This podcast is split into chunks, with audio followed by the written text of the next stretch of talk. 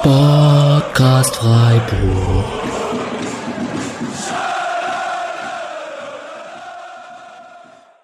Dann hallo und herzlich willkommen zur 198. Episode des Podcast Freiburg. Zwei von der 200 entfernt. Und wir hoffen, dass die 200 dann ein positiveres Erlebnis wird als die letzten beiden Spiele. Ähm, wir besprechen wieder eine Niederlage gegen Rasenballsport Leipzig.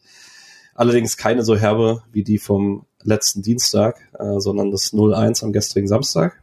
Wir sind jetzt am Sonntagmittag, direkt nach dem Spiel, einen Tag danach und sind heute nur zu zweit. Ich sage erstmal Hallo an Micha. Hallo Patrick. Und fit. ich, ja, fit, natürlich. Sonntagmittag immer fit. Super, ja. Ähm, und ich frage mal direkt zum Einstieg. Du warst bei der Folge am Freitag nicht dabei. Wie groß waren die Vorfreude noch auf das Spiel oder die Angst vor dem Spiel gestern? Ähm, konntest du dich irgendwie motivieren und an einen Sieg glauben davor? Ja, nee, konnte ich nicht richtig. Also die 1-5 Niederlage war schon, war schon happig. Ähm, und dann, und ich habe jetzt auch nicht so richtig dran geglaubt, dass da dann gestern, ne, dass da dann noch mehr geht. Deswegen, ich hatte jetzt kein so super Gefühl vor dem Spiel. Mm, auch, also, ja, vielleicht war es ein bisschen so, wie es kam, dann auch erwartbar oder das, was, was ich erwartet hatte. Ich dachte, wahrscheinlich wird man sich nicht nochmal so abschießen lassen, aber dass Leipzig halt schon extrem gut war, auch bei diesem 5-1 und ja, die letzten Spiele auch immer so gut drauf war und das jetzt einfach so ein bisschen äh, dazu gepasst hat. Äh, ja, was, was jetzt irgendwie auf Freiburg zukam.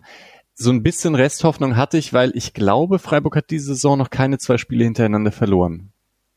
Das ist richtig, habe ich auch vorm Spiel geguckt. Ah, ja. Dachte dann aber, ich schreibe das nirgendwo, weil ich sonst jinxe, dass es passiert. Das ist jetzt auch so passiert. Ja. Ja, komisches Gefühl, ne? ne? Ja, zwei kennt man gar nicht mehr. verlieren. Wenn der Kick fehlt von, von einem Sieg, ja, dann muss man irgendwie anders übers Wochenende kommen. Was hast du für ein Gefühl? Ähm, ich bin ehrlich, ich habe Dienstag nach dem Spiel gesagt, ich gehe nicht nochmal ins Stadion. Hm. Ich äh, hatte wirklich einfach keine Lust darauf, das nochmal zu sehen gegen Leipzig. Und mir ging es dann auch gestern nach dem Spiel nicht so gut damit, dass ich diese Leipziger Mannschaft zweimal in Folge im eigenen Stadion feiern sehe. Das äh, tut schon weh. Ähm, aber man redet sich ja dann rein. ist, ja, ist ja immer so, so als Fußballfan. Du denkst dann immer, äh, es gibt dann irgendwelche Gründe, dass es besser laufen kann. Ist dann aber auch auf dem Weg Richtung Stadion habe ich dann eben, kam dann irgendwann die Nachricht an, dass Lienhardt und Doan beide nicht spielen können und so werden wir gleich drüber sprechen. Dann ist die Hoffnung wieder ein bisschen runtergegangen und dann denkst du dir aber auch so, gerade mit so einer Ausstellung und so dem Restkader kann ja mal so ein Spiel entstehen, wo du dann irgendwie drüber redest, ey, du erarbeitest hier irgendwie einen Punkt gegen Leipzig und dann ist es halt auch einfach ein anderes Spiel, so von der Herangehensweise her, weil Pokal hat ja auch Streich dann nach dem Spiel bei Bayern gesagt, gehst du immer taktisch ein bisschen anders an, weil den Unentschieden nichts bringt. Hm. Und in der Liga dachte ich schon so, okay, vielleicht schafft man es irgendwie so alt-Freiburger mäßig, sich irgendwie 0-0 zu Hause zu erarbeiten. Und werden wir nachher drüber sprechen, hat gar nicht so viel zu gefehlt. Hm. Und dann aber noch die andere Frage.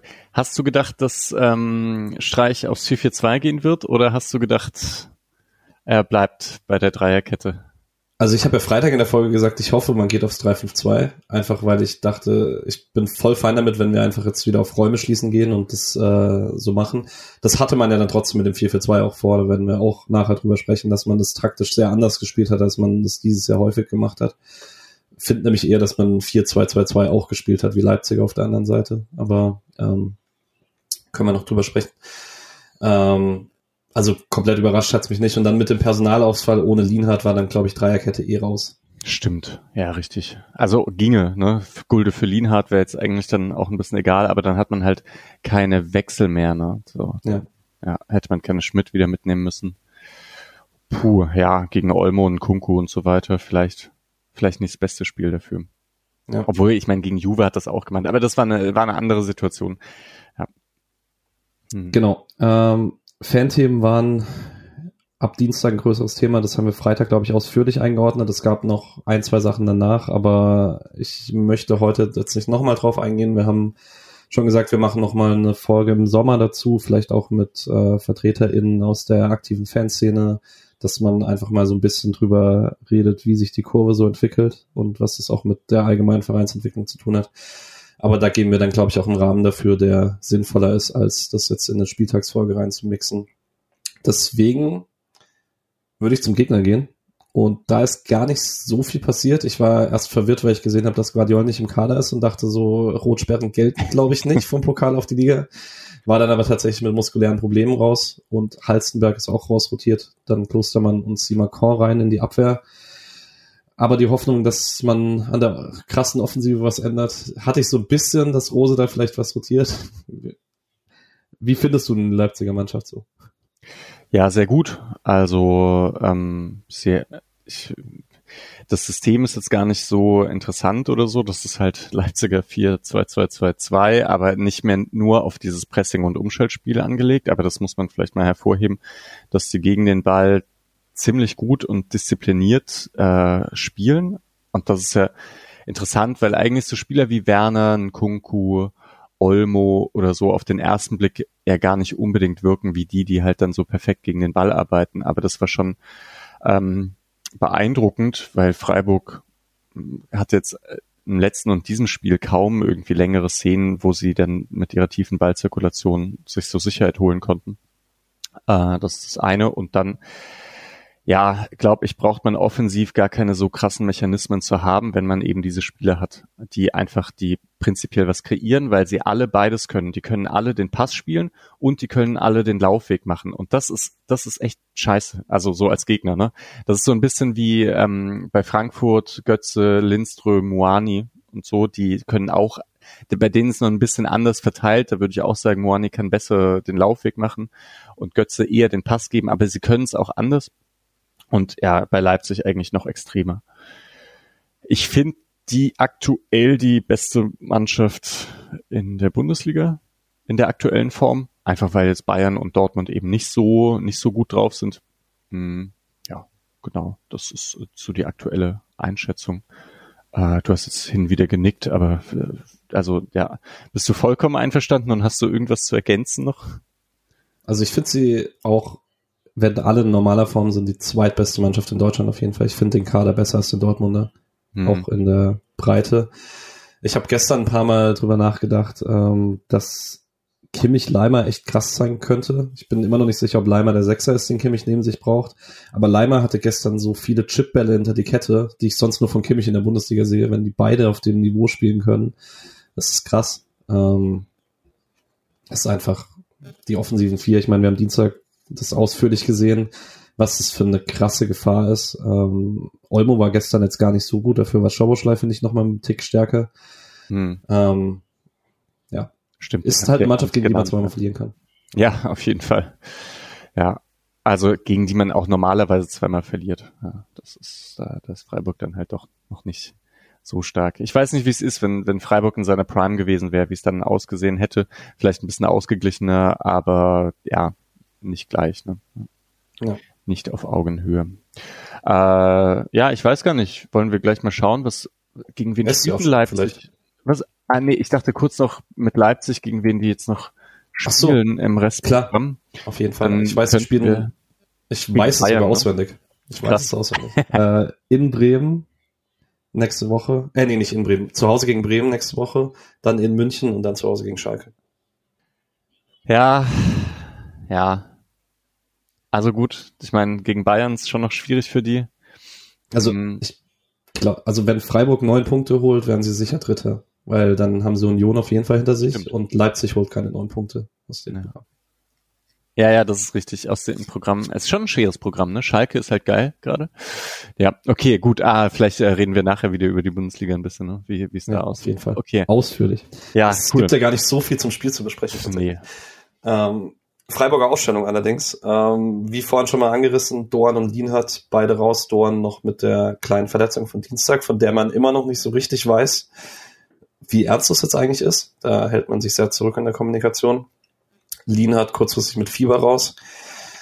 Ähm, auch doof, hoffentlich startet da jetzt keine Grippewelle irgendwie ähm, noch im Mai. Hm. Und dann dachte ich auch, weil wir auch alle gesehen haben, Schallow ist nicht im Kader, der wäre auch krank raus. Da haben wir dann aber erfahren, dass es an anderen Gründen liegt. Ähm, Christian Streich sprach nach dem Spiel von einer Denkpause, hat das bei Frank Rischmann auch nochmal ausgeführt, dass diese Denkpause von Freitag, also dass es in der Pressekonferenz offensichtlich schon feststand, von Freitagmorgen bis jetzt heute Morgen ging. Es ist allerdings noch nicht weiter rausgesickert, was passiert ist. Ähm, ich würde auch sagen, Mutmaßungen verbieten sich, weil es könnte halt ziemlich viel sein, von zu spät zu einer Teambesprechung bis Bankplatz nicht akzeptiert und so weiter, keine Ahnung. Ähm, rechnest du damit, dass Schaller noch eine Rolle spielt in den letzten drei Spielen? Das ist so schwierig, weil ähm, ich kenne das, ich kenne das halt nur von anderen Teams und von Freiburg noch nicht so sehr. Also da, da gibt's ja dann doch oft, dass eigentlich ein Spieler nach so einer Denkpause irgendwie extra nochmal Chancen bekommt oder sowas. Ähm, aber kannst du dich dran erinnern, wann das bei Freiburgs letztes Mal passiert ist? Tatsächlich gar nicht. Also Streich auch nicht, oder? Also da sowieso nicht. Also Beck Ferrati war mal so ein Ding, der hat doch in einem Interview sehr, sehr früh gefordert, dass er mehr spielt und dann hat er unter Streich gar nicht mehr gespielt. Hm. Dann gab es dieses Haberer-Thema, aber das war eher so ein bisschen langwierig und nicht so speziell auf einzelne Spiele. Deswegen, ich bin unsicher. Vielleicht erinnert sich jemand anderes, dann haut es gerne bei Twitter raus oder auf Insta oder sonst was. Aber ich wüsste jetzt tatsächlich aus dem Kopf heraus nichts. Genau, deswegen kann, kann ich da jetzt auch irgendwie nicht spekulieren. Da gibt's so gar keine Erfahrungswerte, ne? Was, äh, wie Streich damit umgeht, wenn er jemandem eine Denkpause gegeben hat. Ja. Ähm, ja. Ich finde nur, ähm, vielleicht das Take dazu, ich habe jetzt auf an mehreren Stellen gelesen, dass Leute gesagt haben, man darf doch in der Phase der Saison dann die eigene Mannschaft nicht schwächen. Und da würde ich schon stark widersprechen, weil ich glaube, wenn es darum geht, Mannschaftszusammenhalt, äh, Kultur in der Kabine etablieren, da ist man in Freiburg ein bisschen in den letzten Jahren über jeden Zweifel erhaben, weil dafür wird es viel zu oft positiv rausgehoben äh, von allen, die da sind und auch von allen, die gehen tatsächlich. Zumindest in letzter Zeit. Es war früher auch schon mal anders, aber in letzter Zeit war das schon krass auffällig. Deswegen würde ich da erstmal Streich sehr vertrauen, was er denkt, was dann wichtiger ist. Und ich glaube, dass er das nicht leicht sich gemacht hat. Weil Schaller hätte gestern geholfen. Brauchen wir nicht drüber sprechen. Ja, auf jeden Fall, ja. Ähm, vielleicht das noch genau. Ich finde, Weißhaupt zu bringen für Schaller, das ist jetzt gar nicht irgendwie die ganz krasse Sache oder so. Also gerade mit diesem, mit diesem Effekt, oder oh, ne, erstmal von Anfang an, glaube ich. Da kann dann irgendwie auch was gehen. Und ähm, aber es war dann klar halt gerade mit den Einwechslungen, dass es dann ein bisschen knapp vorne ist. Und wenn man sich jetzt noch vorstellt, ich meine, da kann sich ja auch jemand verletzen.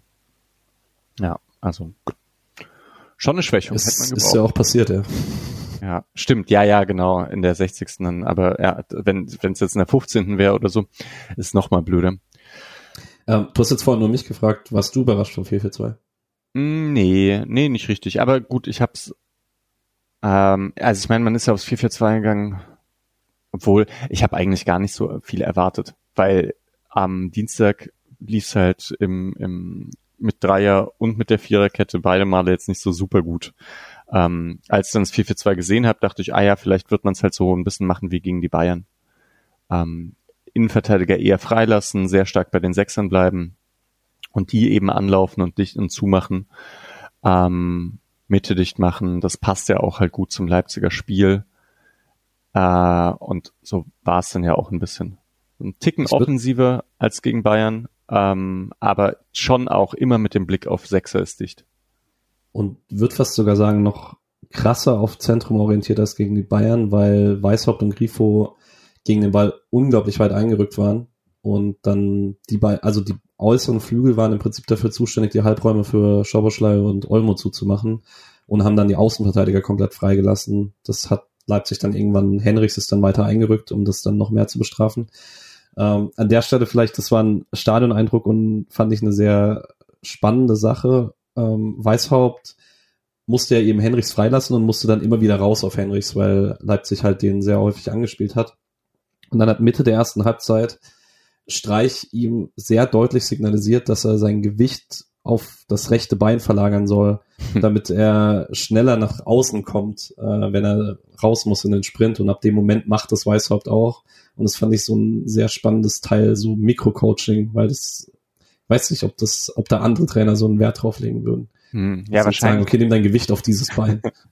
ich glaube, ich glaube wahrscheinlich schon. Ich denke, die, die sehen das, die wissen, dass das immer funktioniert und so. Aber hat, hat das denn, also wurde es auch besser? Hast du das? Es wurde besser, ja. Ja, wurde auch besser. Also nicht nur, dass es gemacht hat, sondern er kam auch besser in den, in den Sprinten. Ja, ja. ja. Stark. Ja, witzig. Ah, das wäre toll, oder? Wenn man, egal bei welchem Sport, jemanden hat, der einen dann so perfekt äh, verbessern könnte. Da könnten wir wahrscheinlich auch noch große Sprünge in weiß Gott was noch machen. Naja. Muss es auch umsetzen können. ja, ja, ja, muss man, das stimmt. Ähm, aber manchmal fehlt doch einfach das Wissen. Ja. Wie, wie war es denn im Stadion so grundsätzlich? Wie bist du denn angekommen und so? Ähm, also ich habe mir, wir haben uns kurzfristig Sitzplatzkarten gekauft und haben die Stehplatzkarten abgegeben, weil ähm, ich hatte noch privaten Termin davor und das hätte alles einfach ein bisschen stressiger gemacht mit Stehblock. Ähm, dann hatten wir einen Platz in W11 und zwar ganz rechts am Rand vom Block Richtung V und da ist aus irgendeinem Grund ein Zaun eingebracht zwischen zwei Heimblöcken. Das ist die einzige Stelle im Stadion, wo das so ist. Ich weiß nicht ganz warum. Auf jeden Fall hatten wir dann durch den Zaun ein bisschen Blickeinschränkungen. Das war ein bisschen nervig, aber man konnte so, also es war ein offener Zaun, also man konnte so mit Kopf hin und her bewegen dann schon alles sehen. Ähm, und dann war stimmungsmäßig so semi-gut, würde ich sagen. Also man hat, glaube ich, schon gerade vor dem Spiel gemerkt, dass Dienstag nachhängt. Es gab eigentlich keine Gesänge bis zum Anpfiff und es war dann auch nach Anpfiff nicht, also es war offensichtlich nicht so laut wie Dienstag, weil Dienstag auch ziemlich eines der besten Heimspiele der Saison war, von rein von Lautstärke her. Aber es war auch sonst eher eher ein sehr durchschnittliches Spiel, würde ich sagen. Aber ich kann es auch irgendwie niemandem verdenken. Hm. Ja, gab jetzt auch nicht so die Momente, die einen dann so richtig mitgerissen hätten. Ja. Nee. Ein paar in der zweiten Halbzeit gegen den Schiedsrichter. Aber ja, ja, ach so, stimmt, ja, mit, da vielleicht mitgerissen, ja, aber so eigene, eigene Stärke war, war nicht so stark. Ne? Ja. Hm, ja. Wie fandest du, wie kam man rein? Schlecht. ja, also man, man, kam sehr schlecht rein und äh, da ich hatte das Gefühl, dass eigentlich nur der Unterschied zum Dienstag war, dass man die Dinge halt nicht kassiert hat. Ja. Äh, Völlige Zustimmung. Ja. ja. also Werner gegen Pfosten und das zweite Ding war irgendwie, glaube ich, da erklärt so Höhler von Kunku oder so. Ja, also ja. da kann es nach 14, 15 Minuten halt auch schon wieder 2-0 stehen und dann äh, ist der Drops gelutscht, wie man so schön sagt. Ich würde, also mein kleiner Unterschied zu ähm, Dienstag war, ich hatte das Gefühl, Leipzig war eigentlich besser als Dienstag mhm. und Freiburg auch. Also ich hatte das Gefühl, man hatte einen besseren Plan, was man eigentlich gegen Leipzig machen möchte. Aber Leipzig war die erste halbe Stunde so gut, dass dieser Plan einfach egal war. Nur im Abschluss halt nicht. Ähm, wird, also diese, diese offenen Durchbrüche, wo dann einfach das komplette Zentrum leer war und da jemand mit Raum auf die Kette zulaufen konnte, das ist nicht passiert. Sondern es war eher, Leipzig hat auf engem Raum einfach trotzdem Chancen kreiert. Und das war schon beeindruckend, leider. Ja, ist richtig. Obwohl dann, das vielleicht war das noch ein bisschen ein Unterschied von auch äh, von Dienstag. Genau, Freiburg war einfach ein bisschen enger dran und konnte dann auch manchmal eben noch noch ein bisschen mehr stören im Abschluss. Also ich erinnere mich, Kübler hat Kübler wird eigentlich schon ausgetanzt, ist dann aber trotzdem noch in der Situation drin und blockt dann den Schuss. Äh, natürlich, wenn es ein Kunku perfekt macht da, dann ähm, dann schließt er sofort ab. Ich glaube, es war ein Kunku. Ja, ähm, aber das macht er dann halt nicht. So, so Unterschiede habe ich auch gesehen. Insgesamt hohes Niveau, also würde ich, würde ich auch sagen. Ja, und fünfte Minute vielleicht noch kurz, weil die Chance ja schon sehr groß war für Werner. Würde ich, da sieht Gulde ein bisschen doof aus, aber er sieht vor allen Dingen doof aus, weil er gegen Kunku auf Abseits spielt und die Abwehr stehen bleibt und Kunku wäre auch im Abseits gewesen, lässt aber durch und Werner stößt halt rein in das Loch und das ist, glaube ich, schwierig, schwierig zu verteidigen und für mich auch schon seit, seit ich Fußball gucke, seit 15 oder 20 Jahren, immer eine Sache, wo ich mir denke, das ist pass, also ein Kunku ist eigentlich nicht passiv, weil die Abwehr mhm. halt genau auf ihn reagiert und nur weil er nicht an den Ball geht, aber ich weiß, die Regel ist so, wie sie ist. Ja, aber das hat diesen Grund auch, ne, dass man die Offensive grundsätzlich äh, bevorteilen möchte, damit, damit halt mehr Tore fallen. Ja. Ähm, ich finde es auch ziemlich, ziemlich schwierig, aber trotzdem hat das was irgendwie so mit, mit Aufmerksamkeit zu tun, oder? Dass man, ja. dass man dann halt das auf dem Schirm hat, dass da hinten einfach noch ein anderer ist und nicht nur, nicht nur einer.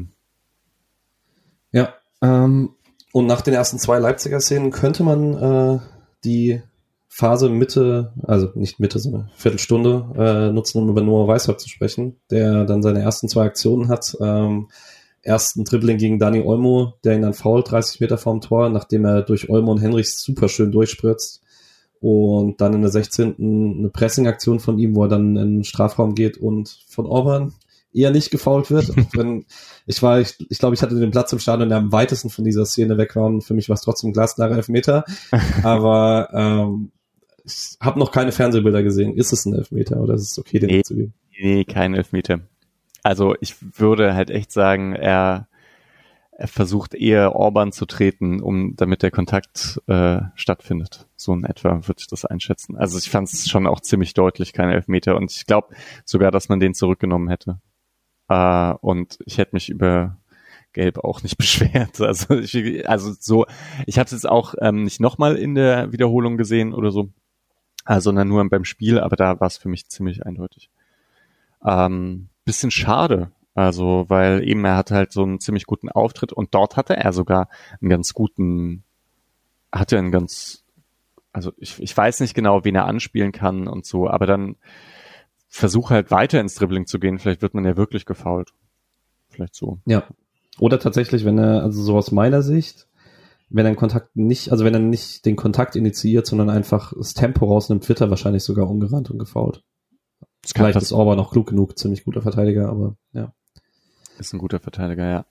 Aber, aber wie, wie hat dir nur Weißhaupts Bundesliga-Debüt so ganz allgemein gefallen? Gut, gut. Also nicht Bundesliga-Debüt, sondern Startelf-Debüt. Startelf-Debüt, ja. Genau. Er hatte eben diese Szenen und die hatte er als einziger ähm, auch, dass er sich da im Dribbling eins gegen eins durchsetzt. Das wissen wir ja eigentlich auch, dass er das vor allem ähm, kann und dass das genau seine Stärke ist.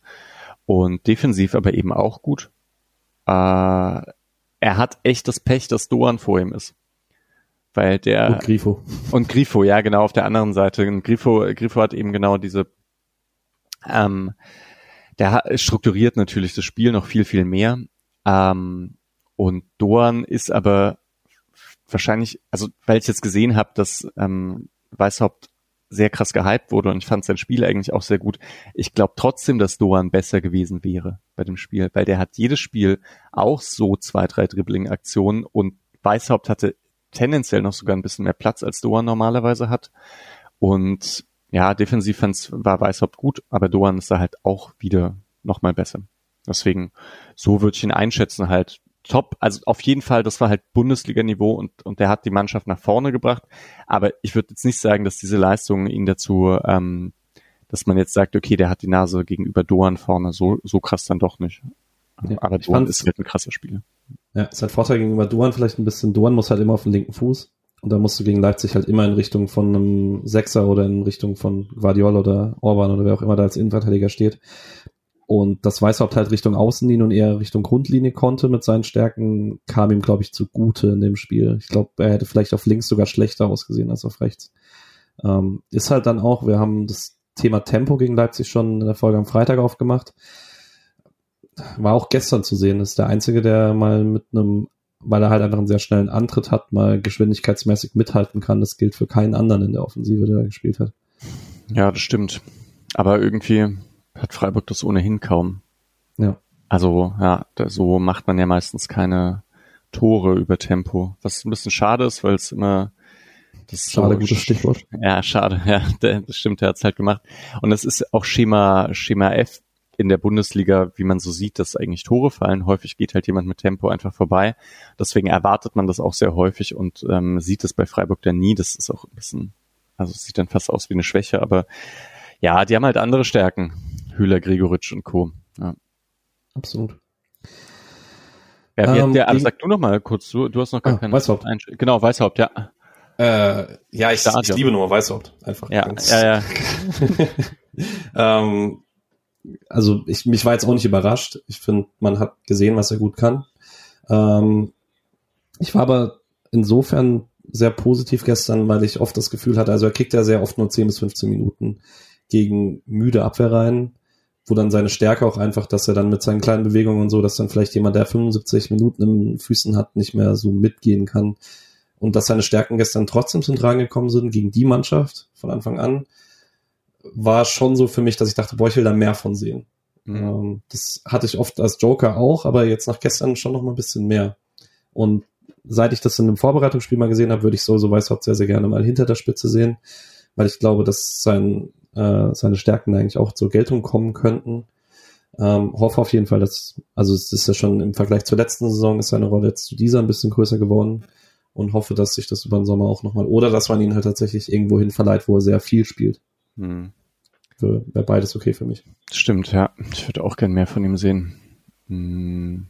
Ja, gutes, gutes Skillset einfach. Und äh, ja, fehlt halt ein bisschen diese körperliche Komponente, aber ja, so ist es halt. Zu Union Berlin verleihen, dann kommt er zurück wie Nico Schlotterbeck. Stimmt, ja, das, äh, das könnte hinhauen. Schalke war ja mal im Gespräch oder so. Ja. Ähm, jetzt unter Reis wäre es vielleicht, vielleicht wäre es ja auch interessant gewesen. Aber gut, nee, äh, mit Schade und Trey und so, so gibt's ja einige, die man, also man hat jetzt Weißhaupt auch ein bisschen gebraucht, auch wenn er keine so krasse Rolle gehabt hat. Also sonst sähe man ja noch, noch schlechter aus nach Einwechslung. Absolut. Na gut. Gegenseite, 17. Schuss von Schoboschlei, ähm, den Flecken gut flach abwehrt, muss er auch halten. Und dann gibt's in der 21. Ähm, eine gute Balleroberung und Höhler geht dann äh, im Mittelfeld, macht ein paar Meter und Haidara räumt ihn gut von hinten ab. Ist nur gelb, aber ist deutlich gelb. Mhm. Ähm, über ein anderes Haidara-Foul reden wir nachher noch. Ähm, und dann kommt meine Highlight-Szene des Spiels, weil die werde ich nie, äh, also ich werde für immer in meinem Kopf haben, wie Werner und Kunku sich vor dem Nebentor gegenseitig das, den Ball wegnehmen. Das war sehr schön.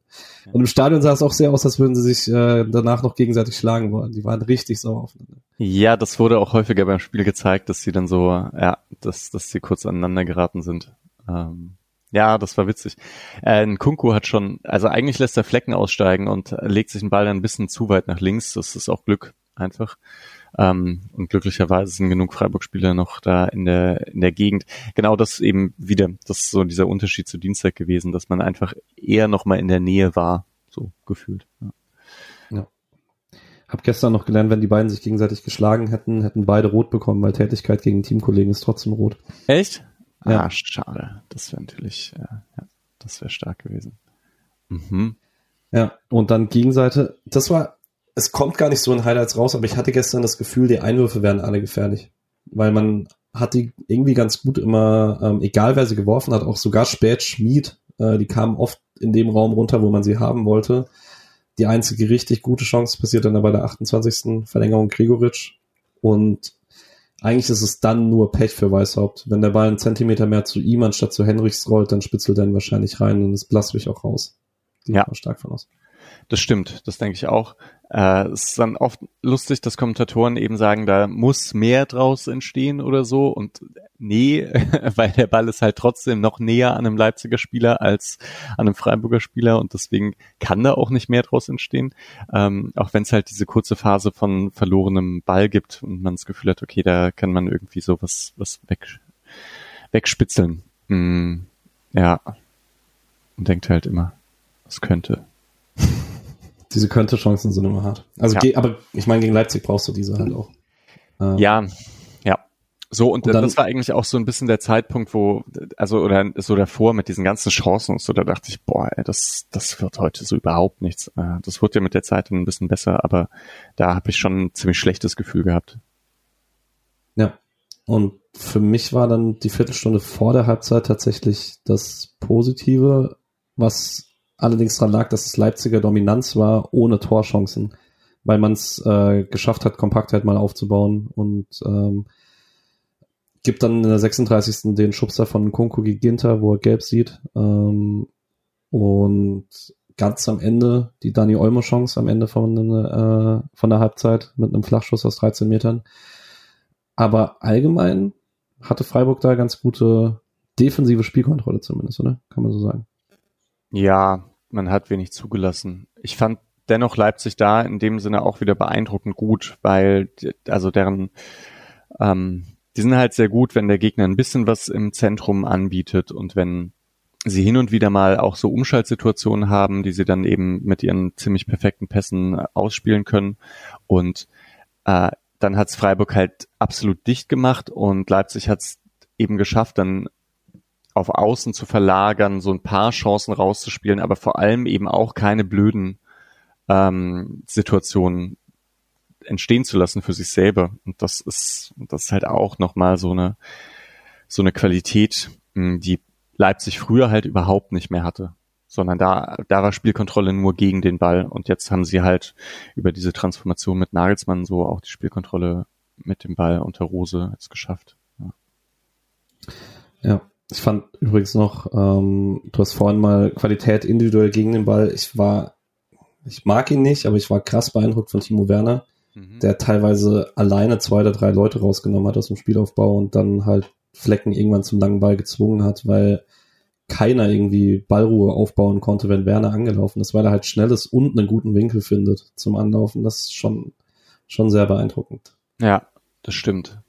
Ach, Werner, Werner ärgert mich meistens eigentlich ganz so sehr. Ich finde eigentlich, Simacon ist bei mir dann, ja, da, da, da sehe ich immer so ein bisschen rot, äh, weil der so ein Auftreten hat, was mich wahnsinnig macht. Ja. ja. ja und dann mal Halbzeit. Ja. Wie ja. war denn dein Gefühl zur Halbzeit? Hattest, dachtest du dann, okay, kann man einen Punkt mitnehmen oder dachtest du immer noch, okay, für Leipzig fällt irgendwann einer rein? Genau, wenn man 45 Minuten es zu null hält, dann kann es ja auch passieren, dass man, dass, dass man weitere 45 Minuten zu null hält. Ähm, und es wurde ja besser auch mit der, mit der Zeit in der zweiten Halbzeit, wie du gesagt hast. Und deswegen hatte ich gehofft, dass man einen Punkt holt. Ich war nicht so vermessen, dass ich dachte, man gewinnt es. Hm, also das auch, auch wenn es gut läuft ich hatte mich innerlich aber auch auf eine Niederlage auch dort schon eingestellt. Nur hatte ich Hoffnung. Also so vielleicht, ja. Wie sah es bei dir aus im Stadion? Ist ja vielleicht. Das ist immer, die Hoffnung ist immer das Gefährliche. Ne? weil ich war, dachte zur Halbzeit eigentlich auch, okay, jetzt die erste halbe Stunde war wieder wie Dienstag und dann hat man das irgendwie besser hinbekommen. Und sah dann jetzt auch kein, keinen krassen Kniff, den Leipzig machen kann, damit es sofort wieder anders aussieht, sondern dachte, okay, Freiburg ist jetzt ganz gesettelt in dem, was sie machen wollen. Man hat ja auch am Dienstag die zweite Halbzeit nicht verloren, auch wenn Leipzig da sicherlich auch einen Fuß vom Tempo genommen hat und so, aber dachte, okay, vielleicht hat man jetzt einfach so die innere Ruhe auch, was man dagegen machen möchte, dass man nicht mehr wie in der ersten Halbzeit im Pokal die Panik bekommt, sobald man irgendwie einen Gegenspieler switchen muss oder so, sondern dass man einfach sagt, okay, man macht jetzt das, was man macht. Und dann habe ich eigentlich immer so ein bisschen Grundvertrauen in diese Mannschaft. Ja, Genau, man hat dieses Grundvertrauen in diese Mannschaft, außer in diesen Spielen, wo man merkt, dass echt alles vor die, vor die Hunde geht, äh, wie gegen Wolfsburg, Leipzig und äh, Bayern Hinrunde oh. oder so, Dortmund auch noch. Ja. Genau, da verliert man auch sehr schnell jegliches Vertrauen, aber eben nicht, ja, wenn man so gut drin ist, dann passiert meistens nicht so viel, das ist schon gut. Hätte direkt nach der Halbzeit aber auch anders sein können, weil man, weil Leipzig dann mal einen Kunku gegen Guldens 1 gegen 1 bekommt und der, ich bin mir unsicher. Ich habe, wie gesagt, nur im Stadion, ist es ein Torschuss oder ist es eine versuchte Vorlage auf Werner? Oder nee? Ich glaube, glaub, ein Torschuss, ja. Äh, Jetzt muss ich aber kurz überlegen, das ist direkt nach dem Anstoß, oder? Ja. Weil das, das äh, fand ich nämlich auch interessant, weil das ja am Dienstag schon so passiert ist, dass ja. nach dem 1-0 Freiburg seinen typischen Anstoß macht und dann äh, den Ball verliert und gleich mal einen Konter frisst und jetzt schon wieder. Also ich weiß nicht, ich meine, zweimal ist noch, muss noch nicht unbedingt System haben, aber ah, das ist, das ist doof, weil ähm, wenn sich das andere anschauen, ähm, könnte das passieren, dass das ein bisschen, ja, also dass das Methode bekommt irgendwann. Ist dir aufgefallen, dass man umgestellt hat auf Dienstag? Weil bis jetzt hat diese Saison diesen langen Ball noch nie Flecken gespielt. Man hat ah. den Anschluss zu Flecken gegeben und ähm, Ginter und Gulde sind beide tief geblieben. Sonst spielt ihn ja eigentlich immer einer der beiden Innenverteidiger. Stimmt, ja. Ja, ja und rücken weit auf. Ja. Hast recht. Ja. Nee, war mir Aber noch nicht aufgefallen. Mhm ja, es ist trotzdem, ich dachte, ich habe auch genau daran gedacht im Stadion, so, ey, das kann jetzt nicht wieder passieren, schon in dem Moment, dass ein Kunku an den Ball kam. Aber ja, ist zum Glück nichts Schlimmes passiert. Ja, und also auch gut von Gulde, dass er in dieser Szene bleibt, weil ich glaube, er versucht eben einmal den Ball noch wegzuhauen und äh, tritt daneben und so. Und Kunku ist ja schnell und es sah auch kurz so aus, als ob Gulde stolpern könnte und dann wäre es halt so ein richtig offenes Eins gegen Eins gewesen. Ähm, so kann er ihn abdrängen und ja, dann passiert nichts weiteres. Wie fandest du den Golde gestern? Gut, wirklich gut. Ähm, jetzt keine, keine Superleistung oder ich weiß es auch nicht. Ich würde nicht sagen, dass er besser als Ginter war, aber ja, dieses, das, dieses Bild, das er von sich aufgebaut hat in der Zeit, als er Lienhardt Vertreter war, ähm, dieses sehr positive konnte er jetzt bestätigen wieder. Ähm, ist krass eigentlich, wie gut sich Gulde entwickelt hat über die Zeit. Ja. Ich weiß gar nicht mehr mit wem, aber gestern hat jemand zu mir gesagt, man sieht Gulde immer an, dass er zumindest weiß, dass er langsamer ist als seine Gegenspieler und auch daraufhin verteidigt. Mhm. Äh, so gegen Leipzig und dann nicht probiert, irgendwie aktiver zu verteidigen, als er muss, sondern sich im Zweifel halt absetzt, weil er weiß, dass das Laufduell nicht gewinnt. Und das, das zeigt von einer gewissen Intelligenz. Ja, gute Lean-Hard-Skill auch, ne? Ja, absolut. Letzten Dienstag nicht so sehr, aber ja. jo, ja, ja. Mhm. Ähm, und dann müssen wir eigentlich über den Freiburg, also den Aufreger von Freiburger Fans nach dem Spiel gestern sprechen. Und ich bin ehrlich, ich habe im Stadion mich gar nicht so sehr aufgeregt, weil es für mich keine Gelbrote war, weil es für mich aussah, als wollen beide Richtungen Ball und es ist mehr ein Zusammenstoß und dann schon ein Foul, aber für mich nicht kontrolliert genug von Haidara, hey, ich will dieses Foul spielen und unterbinde damit den Angriff, weil dann ist es klar gelbrot von der Position her, die Grifo hat. Hast du vom Fernseher einen anderen, ist für dich klar gelbrot? Ähm, es, äh, ich glaube, es war gar kein Foul. Also ich habe bisher keinen so richtigen Kontakt gesehen und ich habe auch das Gefühl, Grifo lässt sich fallen, weil er weiß, dass es Haidara ist. Mhm. Ist jetzt natürlich eine harte Unterstellung irgendwie und so, aber mhm, ja, passiert manchmal. Und ähm, aber ich dachte, als er ihn, also wenn er es pfeift, würde ich schon auch sagen, müsste man eigentlich Gelb geben.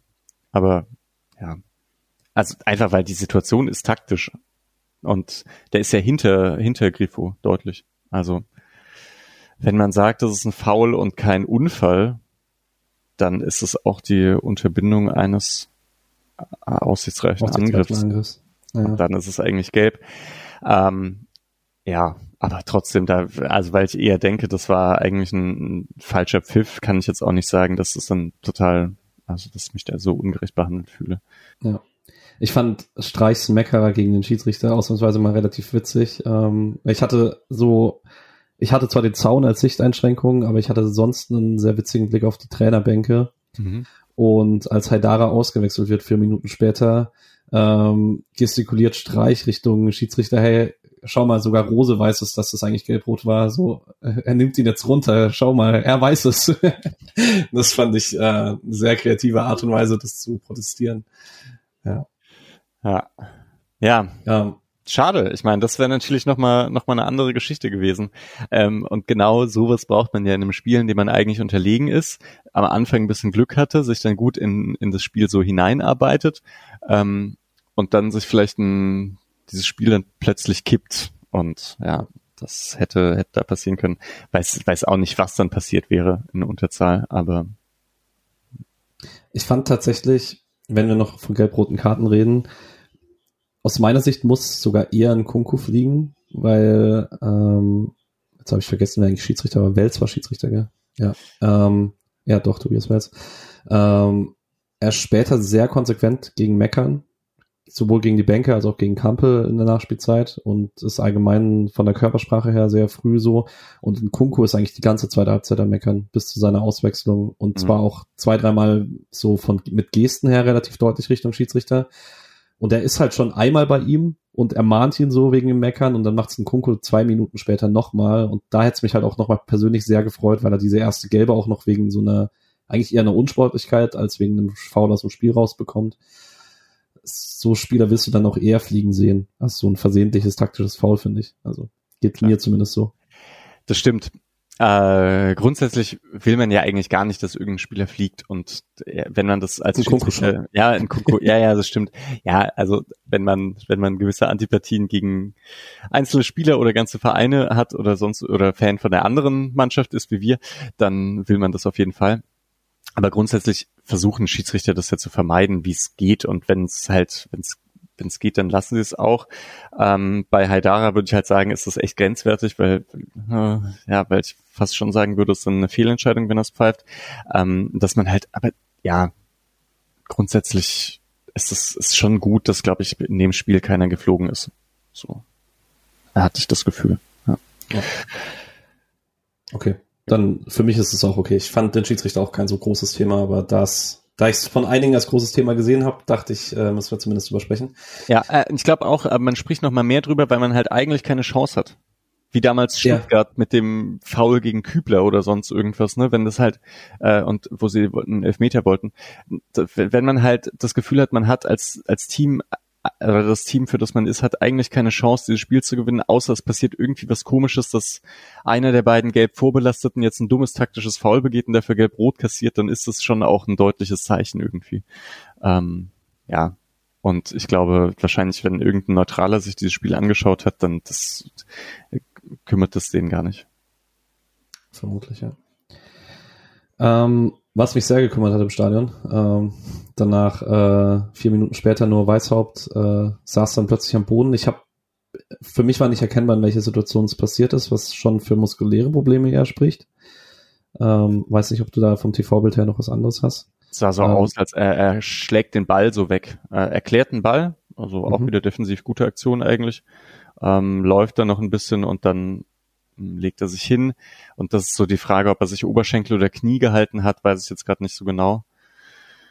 Äh, irgendwie aber auch so ein bisschen Klassiker für Bundesliga-Debüt äh, von Anfang an. Nach 60 Minuten geht's langsam so dahin.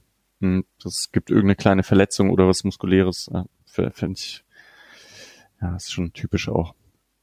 Hat's für dich Sinn gemacht, dass Röhl kommt? Ich fand's interessant. Nee, eigentlich nicht so richtig. Ne? Äh, ich hätte jetzt Jeong eher erwartet. Und dann bringt der Röhl, er hat so eine gewisse Logik, würde ich sagen, in, dass man äh, dass man auf die, Jugend, auf die Jugend setzt, wenn, wenn man eh schon dabei ist mit Weißhaupt. Äh, es ist aber ein interessantes Zeichen. Und Röhl scheint so der neue Haberer zu sein. Äh, ja. Den man er hat überall ja einsetzt hat in Ingolstadt letztes Jahr in der Zweitligasaison viel außen im Mittelfeld gespielt, auch im 4-4-2, von dem her fand ich es positionell nicht komplett überraschend. Fand es auch ein Stück weit sinnvoll, weil die Flügel eben sowieso so weit eingerückt äh, gespielt haben. Für mich war es aber eher, ich dachte so, Jeong kommt dann vielleicht früher fürs Zentrum, weil ich dachte, man möchte da sicherlich Höhler und Gregoritsch nicht auch nach, die haben ja auch Dienstag beide relativ lang gespielt. Hm. Ähm, dachte einfach deshalb, dass Jeong dann später da kommen soll. Passierte dann erst fast eine halbe Stunde später.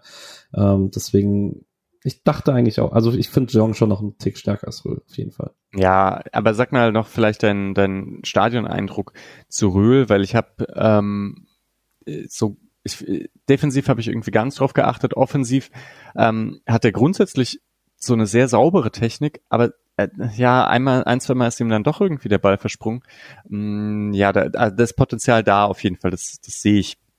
Aber ich kann es jetzt irgendwie noch nicht richtig einschätzen. Wie hast du das so gesehen?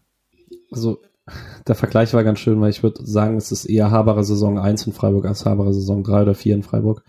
Ähm, vielleicht sogar nochmal mit ein bisschen mehr Potenzial nach oben, weil ich finde auch, da sieht man in den Aktionen, die funktionieren, noch mehr, bisschen mehr technische Finesse, ein bisschen mehr Dynamik. Er ist auch ein bisschen schneller. Auch ich habe, er hatte den einen Durchbruch, wo in Henrichs dann doch noch abläuft, wo ich eigentlich dachte, ah, wenn er da vielleicht einen Tick früher den Ball nach innen legen kann, dann kreuzt ihn Henrichs und fault ihn von hinten, dann zieht er zumindest den Freistoß. Lernt er wahrscheinlich auch noch, so will er halt irgendwie zur Grundlinie kommen. Ähm, ich fand es ganz gut und finde es dann schade, dass er beim äh, 0-1, zu dem wir dann noch relativ schnell kommen, nicht so glücklich aussieht, weil er da den Moment verpasst, auf Kampel rauszugehen. Ja, stimmt. Da eigentlich nochmal defensiv weil ich habe jetzt nicht irgendwie auf ihn äh, besonders geachtet, aber es wirkte da nicht mehr, also mit Weißhaupt wirkte es insgesamt systematisch besser und also Fall. geschlossener und durch Rühl, das stimmt eigentlich jetzt, wenn ich nochmal so ein paar Szenen denke, mh, mm, der, das war nicht so sauber und auch für jemanden, der gerade also noch nicht so häufig gespielt hat, auch nicht so aggressiv, manchmal ein bisschen zulässig auch, finde ich. Ich hatte das Gefühl, also die beiden offensiven Flügel waren ja eben sehr darauf bedacht, diesen Raum zu schließen. Und ich hatte das Gefühl, Weißhaupt hat sehr darauf reagiert, ob was dahinter passiert ist oder was der Achter dann macht, der neben ihm steht. Und Röhle hat halt, wenn der Abwehrspieler einen Ball hatte, hat er so gestellt, da wo er stehen soll. Und dann ist aber irgendwas um ihn rum passiert und er hat oft die Rotation dann so ein bisschen verpasst. Ähm, hatte auch das Gefühl, Weißhaupt wirkte da einfach ein bisschen besser. Hm. Ja, gut. Ist schon länger dabei, ne? Ja. Ist auch okay. Ja. Ja. Ähm, uns dem Einschlag. Genau, wir nennen uns im Tor. Davor gibt's noch eine sehr schöne Gulde-Aktion. Äh, 62. schickt ein Kunku Werner, ähm, der richtig ins Tempo kommt und Gulde kommt da noch in den Zweikampf und stört ihn beim Torabschluss. Das war wirklich gut verteidigt. Ähm, dann gibt es eine Freiburger Umschaltaktion äh, in der Entstehung zumindest. Leimer ähm, räumt da Ginter ab und dann danach räumt noch Kampel Gregoritsch ab. Leimer sieht dann gelb. Kampel ist der Meinung, er hat Gregoritsch gar nicht gefault und diskutiert dann noch länger drüber, warum es den Freistoß weiter vorne gibt. Aber ja, Ja, kann auch, ich, ich würde auch sagen, Stadioneindruck war es auf jeden Fall kein Foul von Ja. Kampel. Aber ja, Ja, und für einen Vorteil war gelb ist klar. war es ein bisschen zu lange auch, ja. Naja, beschwer mich nicht. Ich auch nicht. Ähm, genau, und dann passiert im Prinzip die 73. Minute. Ich, also Stadioneindruck tatsächlich so ein bisschen, erinnerst du dich an das Skiri-Tor Giri, gegen ja Freiburg? klar, Ja. alle passiv, Schlotterbeck auch, geht noch, geht noch weg, Ja, genau. äh, um den Passweg zuzumachen. Und Freiburg ist nicht mehr so passiv wie damals. Das war ja dann Ja. echt nochmal, echt nochmal eine andere Story. Nee, da einfach in der Mitte zu großen Raum gelassen zwischen Röhl und Gregoritsch. Und ich glaube auch, ne, das ist Röhl eigentlich. Das ist, Rö- Röhl muss eigentlich dann rüber, in dem Moment, wo Kampel antritt. Und dann war schon so, er läuft auf die Kette zu und ich dachte schon im Stadion, oh Gott, da könnte was passieren und dann sch- schließt er nicht selber ab, sondern will noch den Pass und ich denke für einen kurzen Moment, okay, das Gold ist da. Ist er auch und kann wahrscheinlich gar nicht so viel anders machen. Und man hat halt Pech, dass der Ball dann einfach nochmal zu ihm springt. Ich glaube dann, ich würde der Abwehr gar nicht so viel Vorwurf machen. Leider auch ein sehr schöner Abschluss und das ist ausgerechnet Kevin Campbell. Es tat mir dann nochmal ein bisschen mehr weh, weil dieses Bild verfolgt mich seit einem halben Ach Jahr. so, stimmt, ja, ja, richtig. Eigentlich Ja, Jahr Campbell ja, als Spieler irgendwie auch ganz, äh, ganz interessant. Ich glaube, ich glaube, weil damals, als er ähm, nach Dortmund gewechselt ist, habe ich so viel, habe ich noch diese Spielverlagerung Podcast immer gehört und Martin Rafelt war so absoluter Kampel-Fan und dann dachte ich auch immer, das ist sicher ein cooler Spieler. Ähm, ja, voll ärgerlich, aber gut, im Prinzip war es trotzdem verdient. Habe ich, hatte ich dann auch sofort gedacht, okay, äh, jetzt passiert's halt so, ist auch ein bisschen egal, wie es passiert, weil Leipzig halt immer, immer irgendwie am Drücker war. Interessant, dass es eben auch nicht einen dieser vier krassen Offensivspieler war, sondern ausgerechnet Kampel, der dann so durchgeht. Und äh, jetzt kleiner Take, also ich weiß nicht, ob Flecken so weit rausgehen muss. Weil, also weil irgendwie muss Kampel, glaube ich, schon mit dem Außenriss abschließen auch. Und da ist es halt leichter, irgendwie diesen Ball so ein bisschen drüber zu chippen, als wenn Flecken da einfach halbwegs auf der Linie steht, dann muss Kampel den erstmal so, in, so ins Eck hauen. Weil ich glaube, viel weiter kann er auch nicht laufen. Ja, ist ungewöhnlich für Flecken, dass er so, so weit rausgeht. Ich meine, der Blocks ist ganz gut, glaube ich. Also er macht sehr viel vom Tor zu, aber er gibt halt den Chip. Und da wahrscheinlich die leichteste Abschlusschance. Die dann, der ist auch einfach sehr, sehr gut abgeschlossen, glaube ich. Ja, glaub, Nicht viele chippen den mit dem Außenriss dann in so einem Bogen. Stimmt. Ja.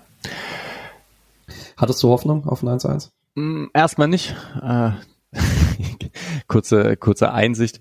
Normalerweise fange ich an, das Spiel sitzen zu schauen, stehe dann relativ schnell auf, äh, schaue dieses Spiel im Stehen und dann, und wenn, wenn in solchen Szenen, dann lege ich mich hin.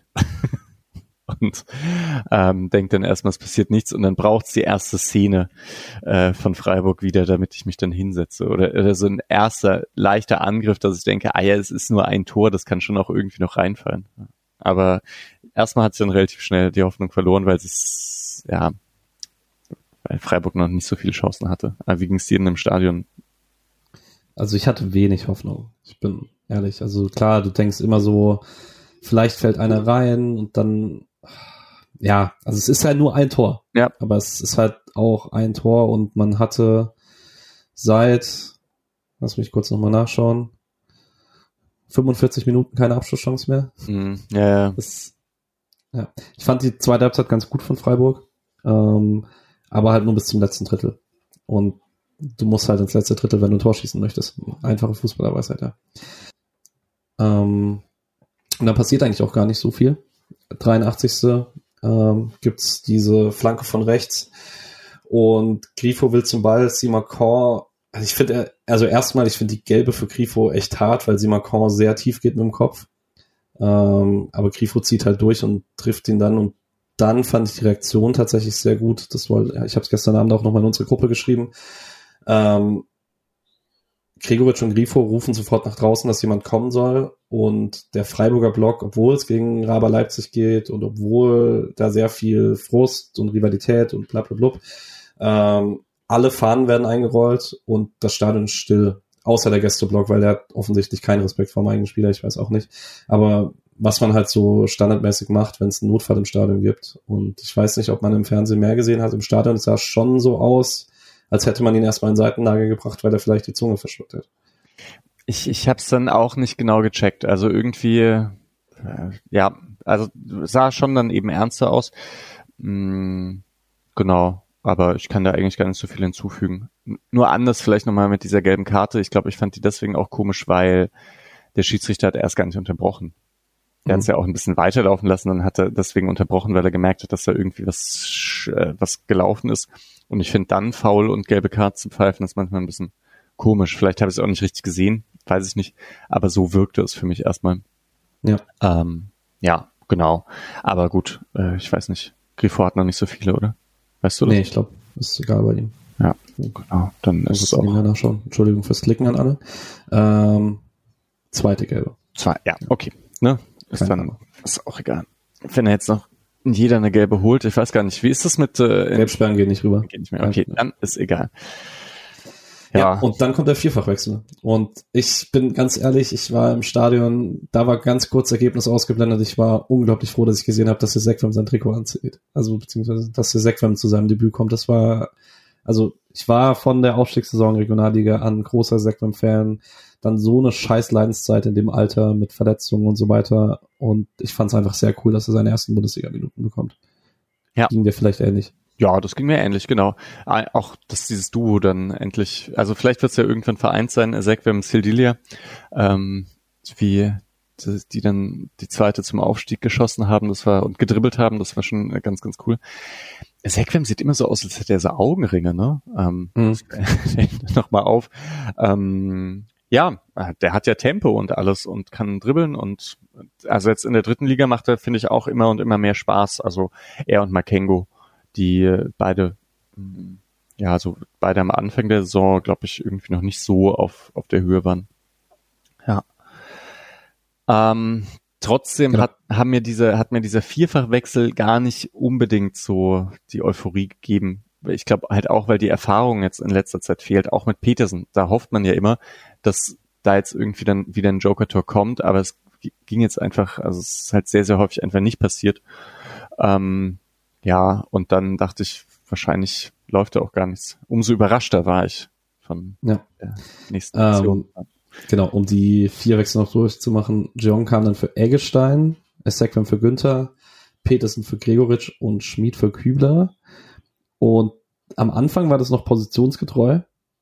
Ähm, dann gibt's eine sehr coole Aktion eigentlich, äh, wo Esequem so in den Achterraum antribbelt, da auch richtig Raum kreiert, den auf Höfler gibt und dann hätte man eigentlich Raum nach vorne gehabt. Höfler dreht aber nochmal ab und gibt nach hinten und da war ich so kurz, Mann, nimm doch die.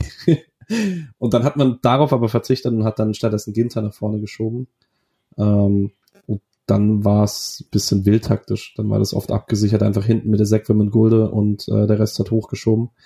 Ähm, hatte man dann auch bei ein paar Kontern vielleicht ein bisschen Glück. Genau. Hast du es eigentlich geschrieben, mit dem, dass Günther jetzt halt irgendwie diese vielen, vielen Spiele, dass man es jetzt vielleicht doch langsam merkt, oder? Ja. Ja, ja genau. Ähm, Fand es auch interessant. Ich weiß nicht, äh, glaubst du, es ist ein, ein Anzeichen dafür, dass man vielleicht eher dann nochmal einen einen stärkeren Backup oder vielleicht wird es wenn man auch über den Sommer äh, für nächste Saison möchte, weil jetzt Günther schon einige Male rausgegangen ist, wenn man spät einfach sehr offensiv gestellt hat. Es hat jetzt häufiger mal Weißhaupt dann Linksverteidiger gespielt, jetzt hat man es auch für Sekwem gemacht wäre, glaube ich, vor zwei Jahren nicht unbedingt, wenn, hättest du nicht Günther rausgenommen, wenn du ein Tor möchtest. Nee, und vielleicht, wenn er jetzt einfach topfit wäre, dann wäre qualitativ da auch einfach nochmal stärker oder so. Ja. Aktuell noch. Ich finde aber, man hat eben mit Ezequem und Günther äh, und Weißhaupt zwei gute Optionen auch. Also die alles nach vorne Option mit Weißhaupt find, fand ich ziemlich cool und hat sich ja auch einmal ausgezahlt. Äh, Hoffenheim. Hoffenheim, Flanke auf Doan, ne? Ja. Ähm, und Sequem scheint halt eine gute, eine gute andere Option irgendwie zu sein. Der könnte nicht der dritte Liga spielen, wenn man dem dann so ein bisschen aufzeigt. Na, du kriegst hin und wieder Günther ähm, Einsatzzeiten und du spielst in der dritten Liga, dann lohnt es sich für ihn auch zu bleiben, weil das habe ich ja, glaube ich, auch schon ein, zwei Mal gesagt. dass Rosenfelder, Hoti, Makengo und Ezequem alle und alle in und Kenne Schmidt alle in Freiburg bleiben, um größtenteils in der dritten Liga zu spielen, kann ich mir fast nicht vorstellen. Dafür ist dieses Grundniveau zu hoch. Gut, dann wird man vielleicht Meister, weiß nicht, auch cool, aber ähm, ja, also so vom individuellen Karriereplan, wie das Fußballer haben, scheint mir das dann doch eher unrealistisch zu sein. Ja, ich dachte mir nur gestern, wenn Sekwem immer so spielt in der Zeit, wo er Linksverteidiger ist, dann könnte er sich mit Grifo ein bisschen in die Quere kommen, weil er wirklich gar nicht den Flügel gehalten hat, sondern eigentlich immer so Richtung Zentrum angetribbelt ist. Hm. Ähm, und das ist ja eigentlich der Raum, den Grifo haben möchte. Grifo ist nicht so der linke Flügel, der am Flügel klebt gerne. Stimmt. Ja, vielleicht eher Sekwem Weißhaupt. Mhm, ja, genau, ja. ja. Wenn man ich schon elf Fußballschüler auf dem Feld. Ja. ja. Aber in der Zeit, in der man sich dann fürs Spiel gegen ich weiß nicht, Roter Stern Belgrad schont oder so, kann man dann äh, genau. Weißhaupt nehmen. Ja. Naja. Ja, ähm, genau, machen wir Spiel vielleicht noch fertig. Ähm, mhm. Einmal gibt's die Flanke von rechts, wo Schoboschlei schön Wolle raushaut, den Flecken wahnsinnig gut hält, dass er da den Arm so stabil hält, dass er einfach nach vorne abklatscht. Das äh, haben wir jetzt auch schon häufiger drüber gesprochen, dass Flecken da einfach eine Stärke hat, stabil zu bleiben im ganzen Körper. Ähm, dann gibt's in der, im Gegenzug sozusagen gibt's äh, eine Flanke von Schmied von rechts, der Geil. mit ein bisschen mehr Glück reinfliegen kann. Das ist so witzig, weil der hat ja in seinem letzten Spiel auch schon an die Latte geflankt. Ja. Ich glaube, der fliegt rein, wirklich, ja. Das ist auch stark von Blaswig, dass der das sieht. Ja. Ah, sowieso man Blaswig. Das, äh, ich habe auch ja ein bisschen gehofft, dass der nicht so der perfekte Rückhalt für Gulaschi ist, weil Gulaschi halt einer der besten Torhüter in, in der Liga ist und ja, aber Blaswig scheint echt stabil zu sein. Ja, und dann kommt die 91. und die hat mir dann wirklich jegliche Hoffnung für einen Ausgleich geraubt, weil wir reden seit Wochen davon, dass wir hoffen, dass noch dieser eine Petersen-Moment kommt dieses Jahr. Und der wäre eigentlich da gewesen, weil super schöne Vorarbeit Jeong, äh, mhm. schöner Steckpass. Petersen macht noch alles richtig, schlägt einen schönen Haken und hat dann aus 15, 16 Metern einen freien Abschluss mit rechts. Und der ist gut gehalten aber er ist auch nicht perfekt geschossen, weil wenn er perfekt geschossen ist aus der Position, ist er nicht zu halten. Ähm, der Ab Abradar kommt ein bisschen hinter Höhler, der ihn verzieht. Das, die hängt mir echt noch nach, die Chance, weil da ein Petersen-Ausgleich, das wäre halt eine echt schöne Story gewesen. Ja, und wäre es umgekehrt gewesen, dass Höhler schießt und abprallt und Petersen macht den Abpraller, dann äh, hätte es vielleicht auch funktioniert, nochmal besser. Ja, schade, aber ja, gut, das war jetzt ehrlicherweise die einzige echte Chance. Ähm, das wäre schon auch krass gewesen, sich da noch einen Punkt zu ergaunern. Hätte mich aber besonders gefreut. Das wäre so das erste Mal, dass man sagen könnte, okay, der Punkt war echt nicht verdient. Ähm, ja. Schade. Ja. Ähm, und dann nach äh, Leipzig hat es dann aber auch geschafft, aus der Nachspielzeit jegliche Hoffnung rauszuhalten. Richtig Standard gut. nach Standard erarbeitet, vorne den Ball gehalten. SC noch Glück gehabt, dass Paulsen nicht zum 2-0 trifft. Das war nochmal eine sehr schöne Parade von Flecken. Gigantischer Schuss auch. Ähm, mhm. Ja. Eigentlich, also Paulsen, was der nochmal abgerissen hat da in den letzten Minuten, war auch ganz schön beeindruckend. Ähm, müsste eigentlich vor Silver stehen, finde ich, aber gut. Mal sehen. Ja, Silver hat beide Spiele nicht gespielt. Das stimmt. Paulsen ja. schon. Ja. Ach, richtig, der hat gar nicht gespielt, der wurde nur, wurde nur getroffen. Ja. Ja. Ähm, ja, okay. Ja, und dann war's vorbei, ne? Ja. Hab ich mein, schnell ausgemacht.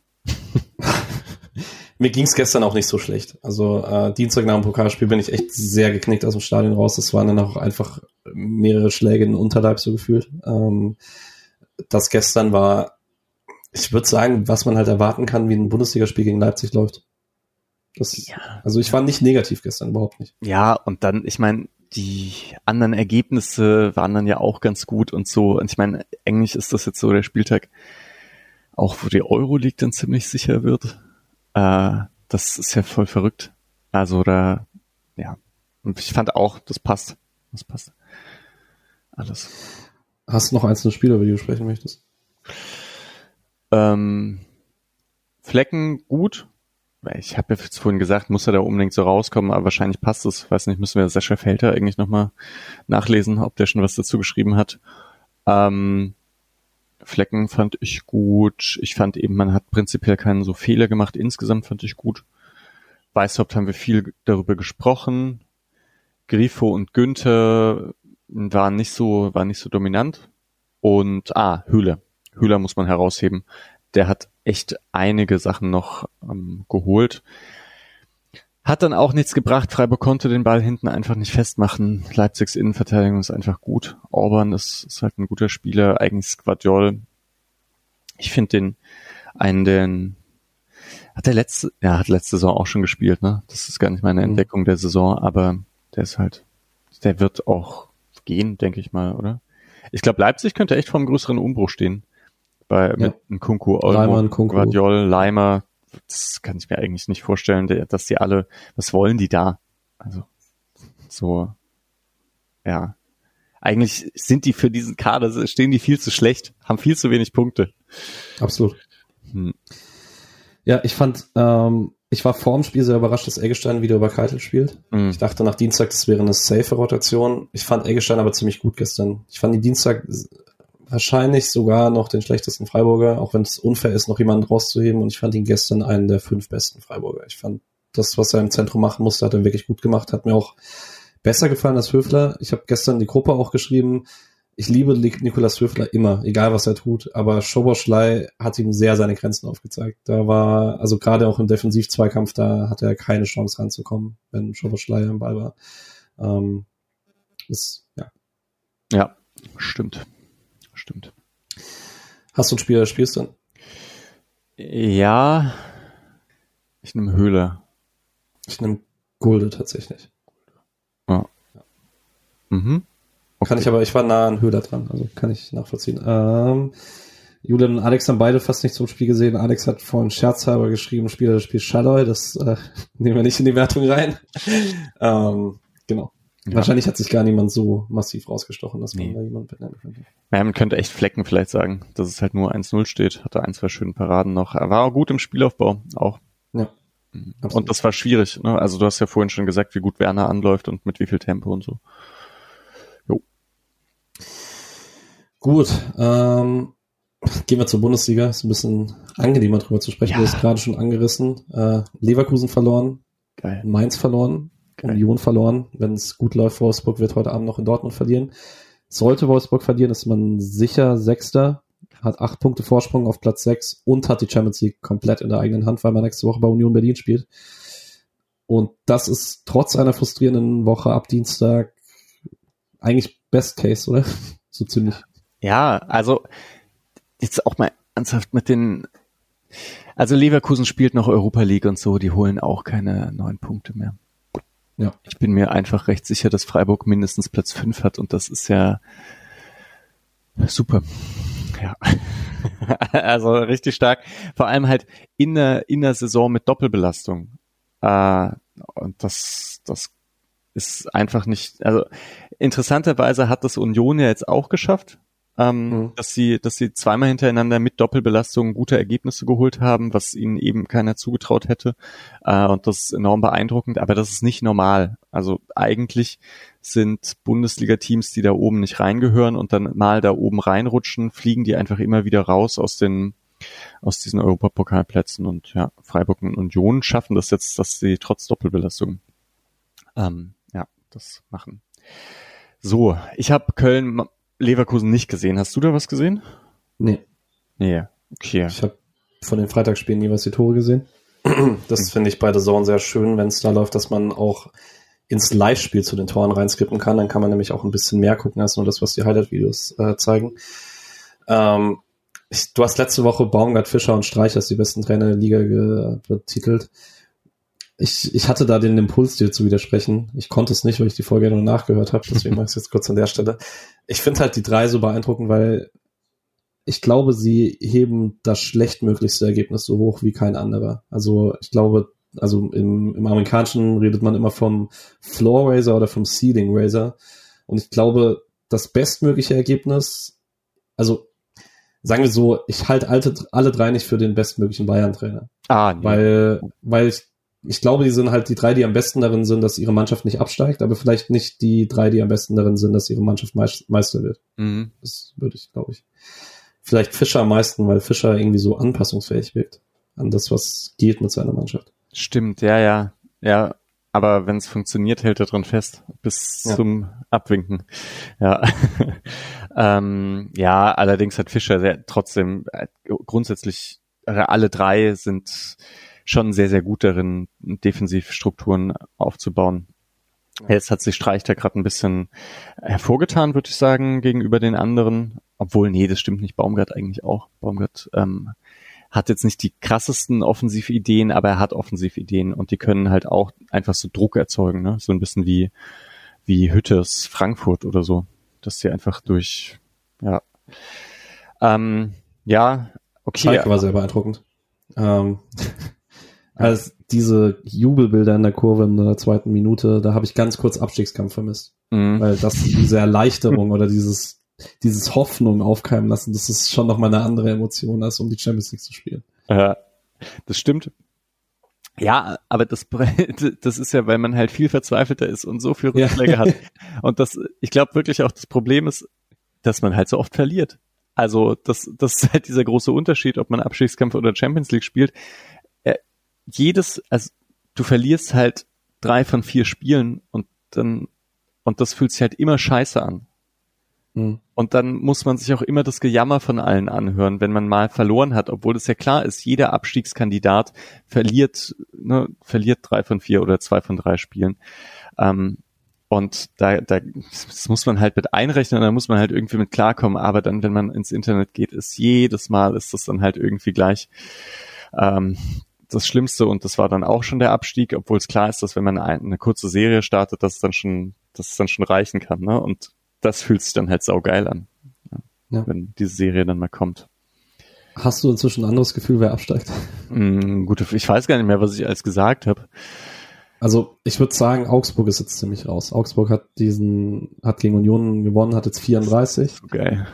ähm, Hoffenheim dahinter mit 32, allerdings auch mit dem wichtigen Sieg gegen Frankfurt. Äh, über Frankfurt könnte man alleine noch mal fünf Minuten reden. Hm. Ja. Ähm, Schalke hat jetzt 30. Stuttgart hat verloren, hat 28. Bochum hat verloren, hat 28. Und Hertha eben gegen Stuttgart gewonnen, jetzt 25.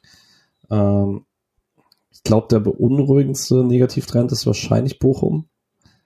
Ähm, Allerdings bei Bochum, die können dann auch wieder relativ aus dem Nichts äh, irgendwas reißen. So, das, da sind die schon auch gut drin. Die können auch richtig schlecht sein, aber können auch was reißen. Bochum, Bochum hat spielt jetzt nächste Woche gegen Augsburg, die jetzt fast raus sind, tatsächlich. ja, Ähm, Augsburg, Hertha, Leverkusen. Ja. Schon. Stuttgart nächste Woche gegen Leverkusen. Hm. Dann Mainz, dann Hoffenheim. Ja. Berlin in Köln. Kann langsam einfach gar nichts mehr sagen. Das Ding ist auch, ähm, das Verrückte ist, ich, ich hätte jetzt eigentlich Leverkusen dazugezählt, bevor sie gegen Köln verloren haben. Aber außer diesen Top 6 der aktuellen Tabelle ist im Moment einfach keiner konstant. Hm. Ich gebe keinem irgendwie so, okay, auch die Plätze 7 ist 9, Wolfsburg, Mainz, Frankfurt, das würde ich jetzt bei allen nicht sagen, okay, die holen jetzt halt einfach was gegen Abstiegskandidaten. Ich war auch fest überzeugt, dass Gladbach gegen Bochum verliert, weil Bochum die einfach mit Körperlichkeit nervt und Gladbach dann wieder aufhört, Fußball zu spielen. Hat, hat man oft genug gesehen. Ja, genau. Ich meine, Gladbach gegen Stuttgart war auch so, ne? Da, das hat halt auch nicht gereicht. Ähm, ja, ich finde es echt schwer zu sagen. Ich meine, Schalke hat halt ein echt ein Scheißrissprogramm. Das ist Bayern, Eintracht, Leipzig. Das können drei Punkte gegen Frankfurt werden und dann, glaube ich, mehr ist nicht drin. Stell dir mal vor, bei, äh, Schalke macht nächste Woche Dortmund zum Meister. ja, ja, das war stark. Oder sie machen Freiburg zum Champions League Kandidaten, weil sie gegen Leipzig noch gewinnen im letzten Spieltag. Ja, alles oh, okay das für wäre so gut. Oh, Mann. Ich habe auch sehr viel Hoffnung auf Schalke für den Rest der Saison. Ja, klar. Finde ich auch. Obwohl, ja, ja. Was, wen von denen willst du auf jeden Fall nächste Saison drin haben? Wen hättest du am liebsten Schalke. 15? Schalke, ja. Auf jeden Fall Schalke und dann am zweitmeisten, glaube ich, Bochum. Mhm. Ähm, also meine Wunschabsteiger wären Hertha und Hoffenheim. Ich halte Hoffenheim nicht mehr für realistisch, deswegen dann halt Hertha und Stuttgart. Hm. Ja. ja. Wenn Hertha absteigt, das, ja, auch einfach, weil die Story zu gut ist, ne, mit Windhorst und so, dass es dann einfach bergab ging. Ja. Ja. Das, sowas muss bestraft werden. Ist halt schade, weil Berlin ist nicht weit von mir. Man bekommt Karten. Mhm. Hm. Ja. Das ist, ist, ist doof. Ja. Äh, Transparenzgründe, wir nehmen, das hat, hat ist gerade angeklungen, äh, auf, bevor Dortmund gegen Wolfsburg spielen heute Abend. Deswegen kann man gar nicht so viel zum Meisterschaftskampf sagen, außer vielleicht Bayern war wieder nicht so richtig überzeugend. Hm, Ich habe äh, die erste Halbzeit gesehen, genau, Bayern ist einfach. pff. Mm, Ja, und da muss man jetzt echt langsam überlegen mit dem Kader und so, wie gut der ist. Und dann, ich weiß nicht, vielleicht macht man da aber auch einfach einen Fehler, weil ich ist wahrscheinlich trotzdem ist dieser Kader viel, viel besser als alle anderen in der Bundesliga und ausgewogener vor allem. Ähm, ah, aber ja, man kann halt sehen, dass auch so ein ausgewogener Kader dann irgendwann nicht mehr so gut spielt. Und ich glaube, es ist halt dann doch ein großes Kompliment an Nagelsmann, was jetzt auch nicht verwundert, dass der Spieler besser macht. Also so ein Musiala und so, die kommen halt dann einfach über Nagelsmann besser in ihre Räume und können dort dann richtig gut spielen. War am Ende unter Nagelsmann auch nicht mehr so perfekt, aber eigentlich sah da ja doch alles noch in Ordnung aus. Und jetzt gerade, es ist echt für Bayern-Verhältnisse richtiger Crap, was die da spielen. Das ist bis auf Coman und äh, De Ligt eigentlich alle deutlich unter ihrem Niveau, obwohl Kimmich hat sich gerade wieder gefangen, ne? Ja. Äh, der spielt, der spielt auch wieder ganz gut. Ah, es ist schon krass. Hätte ich nicht erwartet, wie schnell das Backup gehen kann. ist verrückt. Ich bin gespannt, ob diese Geschichte noch eine Pointe bekommt oder ob es jetzt dann doch in den geregelten Bahnen durchläuft und die Bayern zumindest Meister werden und mit Ruhe in den Sommer kommen. Relativ viel Ruhe. Ja. Äh, dürfte es dann trotzdem nochmal laut werden. Naja, ähm, Bundesliga bleibt spannend auf jeden Fall. Ja, Ähm, Herr Stopp, Union müssen wir auf jeden Fall jetzt noch. Ah, ne? Union, Union hat gegen Augsburg verloren. Auch eigentlich keine große Überraschung. Ich glaube, die Nee. tun sich sehr, sehr häufig gegen Augsburg schwer. Äh, trotzdem hätte ich es nicht erwartet, weil Union. Ähm, ja, und jetzt äh, Tipp vielleicht noch mal ganz kurz hier Leipzig, Union, Freiburg. Wer, wer wo? ich würde sagen, das hängt schon sehr an dem Tipp für nächste Woche. Stimmt. Und den machen wir ganz am Ende. Und also es ist, ich glaube, also sollte Freiburg nächste Woche bei Union gewinnen. Union spielt danach noch in Hoffenheim. Ich könnte mir vorstellen, dass sie da vielleicht auch stolpern. Also ich glaube, wenn Freiburg nächste Woche in Berlin gewinnt, dann holen wir uns auch die Champions League. Mhm. Da, ich glaube aber tatsächlich, es braucht den Sieg. Ein Unentschieden reicht nicht, weil ich bin, ich glaube auch nicht, dass Freiburg sechs Punkte holt aus Wolfsburg und Frankfurt. Mhm. Ja. Ah, Ja, ich glaube, ich denke eigentlich fast Freiburg wird Fünfte. Ja. Und ist auch okay. Ich habe vor der Saison Platz 4 getippt. Ich werde trotzdem nicht enttäuscht mit Platz 5 tatsächlich. Aber ich fühle mich immer wohler mit diesem Tipp, für den ich übrigens sehr ausgedacht wurde. ja, auf jeden Fall. Äh, fand ich auch irre. Ja. ähm, ja, schön, dass es die Chancen gibt auf jeden Fall. Und die werden auf jeden, mindestens bis zum vorletzten Spieltag auch bleiben. Das ist sehr gut. Eigentlich Genau. dann so ein bisschen, vielleicht ist es dann wie letzte Saison, dass man, dass man irgendwie noch so Restchancen hat, aber ähm, es schon unwahrscheinlich wird. Kann mir vorstellen, dass der letzte Spieltag so in etwa wird. Nicht unmöglich auf jeden Fall, ja. Wäre schön, nach Frankfurt zu fahren und es in der eigenen Hand zu haben. Klar, Dann hat das Spiel auch was anderes. Klar, kannst dann trotzdem verlieren, aber dann hast du halt dein Endspiel um die Champions League verloren. Und hast die Hoffnung, dass Union vielleicht gegen Bremen liegen lässt. Wer weiß. Und Frankfurt dann ein Spiel vor, vor dem DFB-Pokalfinale. Ja, aber ich muss ehrlich sagen, die Frankfurter Form aktuell macht mir eher ein bisschen Angst für den 34. Spieltag, weil die dann auch sagen werden, hey, wir müssen irgendwie wieder in den Rhythmus kommen, weil du Mhm. willst ja auch nicht mit vier Niederlagen in Folge nach Berlin fahren. Hm. Aber sie können es nicht. Ja. Und im Zweifel gewinnen die halt einen Pokal, weil sie eine Pokalmannschaft sind. ich glaube auch nicht. Ich glaube echt, dass Frankfurt jetzt einfach einen Bach runtergeht. Also nicht wirklich, ne, für die Saison. Ähm, dass sie ordentlich vermöbelt werden gegen Leipzig. Und dann, ja, dann gehen halt einige Spieler, aber die haben dann irgendwie, haben dann ja genug Ressourcen, um sich neu aufzustellen und um mit Glasner dann wieder ein gutes, gutes Team zu werden. Ja, ich meine, klar, ich bin auch für Frankfurt, aber ich finde es auch krass, wenn, wenn die es jetzt wieder sich so rausmogeln aus so einer Scheißsaison eigentlich, ne? Äh, dann ich, dann check ich es auch nicht mehr. Immer, Pokalmannschaft. ja, Ja. Ähm, ein Thema habe ich noch zur Bundesliga, wurde mir von Julian aufgetragen. Ähm, ich weiß gar nicht, wie viel Meinung dazu hast. Ich habe mich noch nicht in Tiefe eingelesen, aber wir müssen zumindest kurz über den Investorendeal in der DFL reden. Ähm, und zwar darüber, dass der Freiburger Vorstand Oliver Lecky in leitender Funktion die DFL-Anteile verhökert und dazu dafür sorgt, dass die Verteilung möglichst ungerecht ist und genauso wie der, dass der Status quo zementiert wird. Ähm, nämlich insgesamt 60 Prozent der, des, der zugeflossenen Geldmenge an die DFL, nämlich die 15 Prozent der frei zur Verfügung stehenden Summe und die 45 Prozent für die Infrastruktur sollen genauso verteilt werden wie das bisherige TV-Geld. Mhm. Heißt, wenn wir 60 Prozent von zwei Milliarden nehmen jetzt zum Beispiel, dann wären es so ungefähr 1,2 Milliarden und davon runtergerechnet von dieser Summe geht das Dreifache zum Beispiel an den FC Bayern wie an den VfL Bochum. Und da stellt sich mir schon die Frage, hätte man das nicht anders lösen können?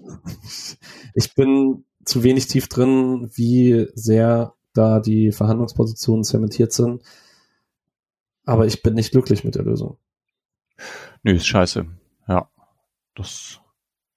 Ich bin da jetzt nicht so äh, entzaubert oder sowas von dem, hm, also dass, dass der Freiburg mitmischt oder so, die sind ja Teil halt von, von, ähm, von dem Kram da.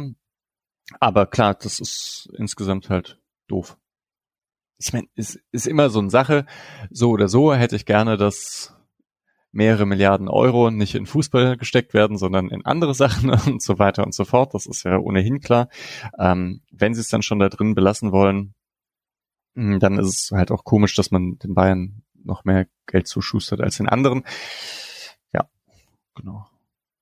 Es hat, ich, also ich verstehe es schon. Ähm, ich würde mir nur einfach wünschen, dass jeder Journalist, dem von irgendeinem Bayern-Funktionär gesagt wird, man wünscht sich ja auch, dass die Meisterschaft spannender wird, dass man einfach konsequent jedes Mal solche Sachen vorhält, weil es ist einfach, gerade die Bayern befeuern, finde ich, sehr das Narrativ noch, dass es ja ein offener Wettbewerb wäre, in dem sie einfach besser sind als die anderen. Das ist halt einfach eine große Lüge.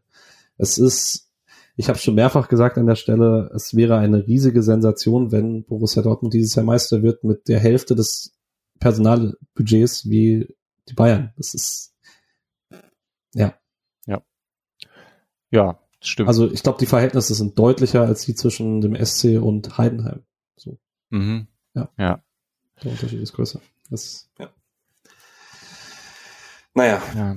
Ja, Bundesliga. ich weiß jetzt nicht so richtig, was ich was zu solchen Sachen sagen kann. Also genau, weil es ist, ist halt natürlich es, ähm, äh, ist schwierig. es, äh, ähm, ja, und gleichzeitig ist es halt die, die Entwicklung, wie sie geht. Ähm, wird irgendwas gesagt, warum man den Investorendeal irgendwie gerade jetzt macht oder so? Wie wird das verargumentiert eigentlich? Oder die ziehen es einfach durch, ohne ja, viel. Anschluss an die Top-Ligen nicht verlieren. Ja. Bla, bla, bla. Das, was man halt seit Jahren hört. Und dann ist es aber halt tatsächlich auch das Krasse an diesem Investorendeal, finde ich, glaube, ich glaube, Charlotte Nahe hat es gesagt in, seiner Rasen, in seinem Rasenfunk-Auftritt, dass es so absurd ist, dass man jetzt, also so ungefähr wie die Hertha, dass man jetzt einen Einmal-Deal bekommt, also eine Einmalsumme für Anteile. Klar. Und danach hast du diesen Investor da mit drin. Du hast da, du hast nichts Langfristiges, sondern du holst dir einmalig zwei Milliarden ein und gibst dafür dein Mitspracherecht ab. Und was wirst du dann sagen, wenn der Investor sagt, okay, ja, wir haben jetzt hier Mitbestimmungsrecht, wir haben hier Anteile und damit Stimmrechte und wir möchten jetzt eigentlich schon, dass so ein Spiel sonntags um 12 Uhr anfängt, damit es in Asien auch zu sehen ist. Oder, also du gibst halt das Heft des Handelns aus der Hand und zwar völlig ohne Not. Hm. Aber gibt man, ähm, wie, ja, also, ach, aber das mit Ja. den Anteilen verkaufen, genau, das ist eine einmalige Sache, ist sowieso, ist immer, ist dann auch nicht besonders nachhaltig oder sowas. Hm. Ja. Genau. Naja. Folge, ne? Mit, mit. Ja. Ah, Also ganz allgemein, wer die noch nicht gehört hat, ähm, hört euch die Rasenfunk-Folge ähm, zu Spieltag, müsste dann 29 gewesen sein, äh, mit Charlotte Nahe und Nele Hüpper an. Ähm, ging auch ausführlich um die Kölner Transfersperre. Das, die ganze Thematik hatte ich davor nicht verstanden. Jetzt habe ich sie verstanden. Es ging um Fanrechte im Fußball, ähm, weil es um polizeiliche Übergriffe auch ging an dem Wochenende. Ähm, und eben auch um den Investoreneinstieg. Ähm, da kann man sehr viel lernen in dieser Folge. ja, genau. Ja. Genau. Gut, ähm, harter Cut zum Leihspielern. Ja. Ähm, fangen an mit Kevin Schlotterbeck, der gestern mal wieder 90 Minuten gespielt hat mit Bochum bei der 0-2-Niederlage bei Mönchengladbach. Der wurde beschissen. War beschissen. Der, der wurde beschissen, Ah, weil er einen Elfmeter hätte äh, kriegen sollen. Ziemlich deutlich. Beim Stand von 1 zu 1, glaube ich, wurde er, wurde er gefällt im Strafraum und hat nichts bekommen. Das hat mich dann doch sehr gewundert. Also da kann man sich die Szene mal anschauen. Okay. Aber Also- cool, dass er wieder dabei ist eigentlich. Ja, auch Sofascore, Defensivstatistiken sehen so ein bisschen wie Kevin Schlotterbeck aus in guten Zeiten. Ich habe nichts gesehen vom Spiel, deswegen kann ich nicht sagen, wie er sonst aussah. Äh, Nishan Burkhardt hatte ein sehr erfolgreiches äh, Wochenende mit Wintertour. Die haben 1 zu 0 gewonnen in Sion. Die waren vom Spiel letzter und Sion zweitletzter. Jetzt haben, sind sie vorbeigesprungen in der Tabelle. Der letztplatzierte steigt ab, der zweitplatzierte nicht in der Zehnerliga. Und das 1 zu 0 Siegtor hat Nishan Burkhardt erzielt. Ähm, sonst gar nicht so viel Einfluss aufs Spiel. Sieben Pässe gespielt. Ähm, ja, aber Tor ist Tor. Wichtiges Tor auf jeden Fall für die eigene Mannschaft. Äh, ich glaube, drei Spieltage vorm Ende. Ähm, wichtigen Schritt Richtung Klassenerhalt gemacht. Hugo Sique war Teil eines sehr wilden Spiels. Äh, Cercle Brügge hat in den Conference League Playoffs mit 5 zu 3 in Westerlo gewonnen. Ähm, zur Halbzeit stand es 4-1. Sique hat bis zur 85. gespielt. Ähm, Emilio Kehrer übrigens in der 72. eingewechselt. Ähm, Mhm. spielen ja auch in der gleichen Mannschaft. Ähm, ich habe nichts Auffälliges gefunden zu Sique in dem Spiel, sah wie ein normales Spiel von ihm aus. Keine Ahnung, ob er an den drei Toren seine Aktien hatte. Ähm, der Stürmer, der dreimal getroffen hat, äh, spielt rechten Flügel bei Westerlo, müsste also gegen den Linksverteidiger gespielt haben, nicht gegen ihn. Äh, spricht zumindest vielleicht dafür, dass er nicht so viel dafür konnte. Hm. Ähm, Lino Tempelmann hatte einen sehr bitteren Nachmittag. Da sieht's, äh, ich meine, der Nürnberg hat den Vorteil, dass sie unten auch nicht so regelmäßig punkten. Die haben aber 3-1 geführt gegen Kaiserslautern, haben in der 88. und der 95. Äh, den 3-3 Ausgleich bekommen. Ach krass. Ah, das Ja. habe ich gar nicht mehr. Ich habe nur, ich dachte, die haben gewonnen. Mm, mhm. Na, ich dachte es auch bis gerade. Hm. Ähm, Tempelmann durchgespielt, ähm, auch sehr unauffällig, klassisches Tempelmann-Spiel, ähm, gute Passquote, gute Zweikampfquote, nicht so viel im gegnerischen Drittel. Ähm, ich meine, wir werden, jetzt sind wir kurz vor Saisonende, ich glaube, wir werden einfach in der Saisonabschlussfolge mal ein bisschen drüber sprechen, wie wir ganz allgemein die Leihspieler und deren Rollen sehen. Äh, bei Tempelmann kann man sicherlich sagen, da hat er jetzt diese Saison nicht den großen Schritt in Richtung Freiburger Profikader gemacht. Hm. Ähm, Kevin Schade hatte ein Highlight-Spiel, ähm, hat allerdings nur 18 Minuten gespielt. Die haben äh, in Liverpool gespielt, haben 1-0 verloren. Ähm, die Woche wieder 5-3-2 gespielt. Die letzten Wochen hat eigentlich immer gestartet, wenn sie 4-3-3 gespielt haben, ähm, als linker Flügel. Jetzt 5-3-2 war er Joker. Nicht arg viel Aktionen gehabt in den 18 Minuten Spielzeit. Aber es ist ja schön für ihn zu sehen, dass er auf jeden Fall jedes Wochenende zum Einsatz kommt, mal mehr, mal weniger. Genau. Leider weg aus Freiburg. Man Ja. könnte das Tempo gebrauchen. Mhm, stimmt. Aber wenn wir gerade in England sind, Ja. was hältst du, was, wie fändest du es, wenn Schmatke äh, zu Liverpool geht? Ich, ich verstehe diese Überschrift eigentlich immer noch nicht so richtig. Also Ich- vielleicht wir haben es nicht alle mitbekommen, aber Schmatke wird bei Liverpool gehandelt Als Sportdirektor, ja. als Sportdirektor. Das Also- gibt's doch nicht. Ich war, ich bin völlig überrascht tatsächlich, weil ich habe in der ehemaligen Folge ja noch drüber gesprochen, dass er in Interviews ge- so geredet hat, als wolle er Richtung Rente gehen. Also es Mhm. hätte deshalb in Wolfsburg aufgehört, weil da war jetzt mal eine der ersten Stationen, wo er nicht zerstritten war mit dem Rest der Führungsriege. Andererseits, vielleicht wenn Jürgen Klopp anruft und fragt, ey, hast du Bock in Liverpool? Vielleicht sagt man auch einfach nicht so schnell nein. Aber I don't know, er ist mir jetzt nie als der Manager aufgefallen, der so krasse Transfer oder so ein gutes Auge für Spieler hatte. Ja, vielleicht, wenn man so viel Geld hat, ist es auch ein bisschen egal.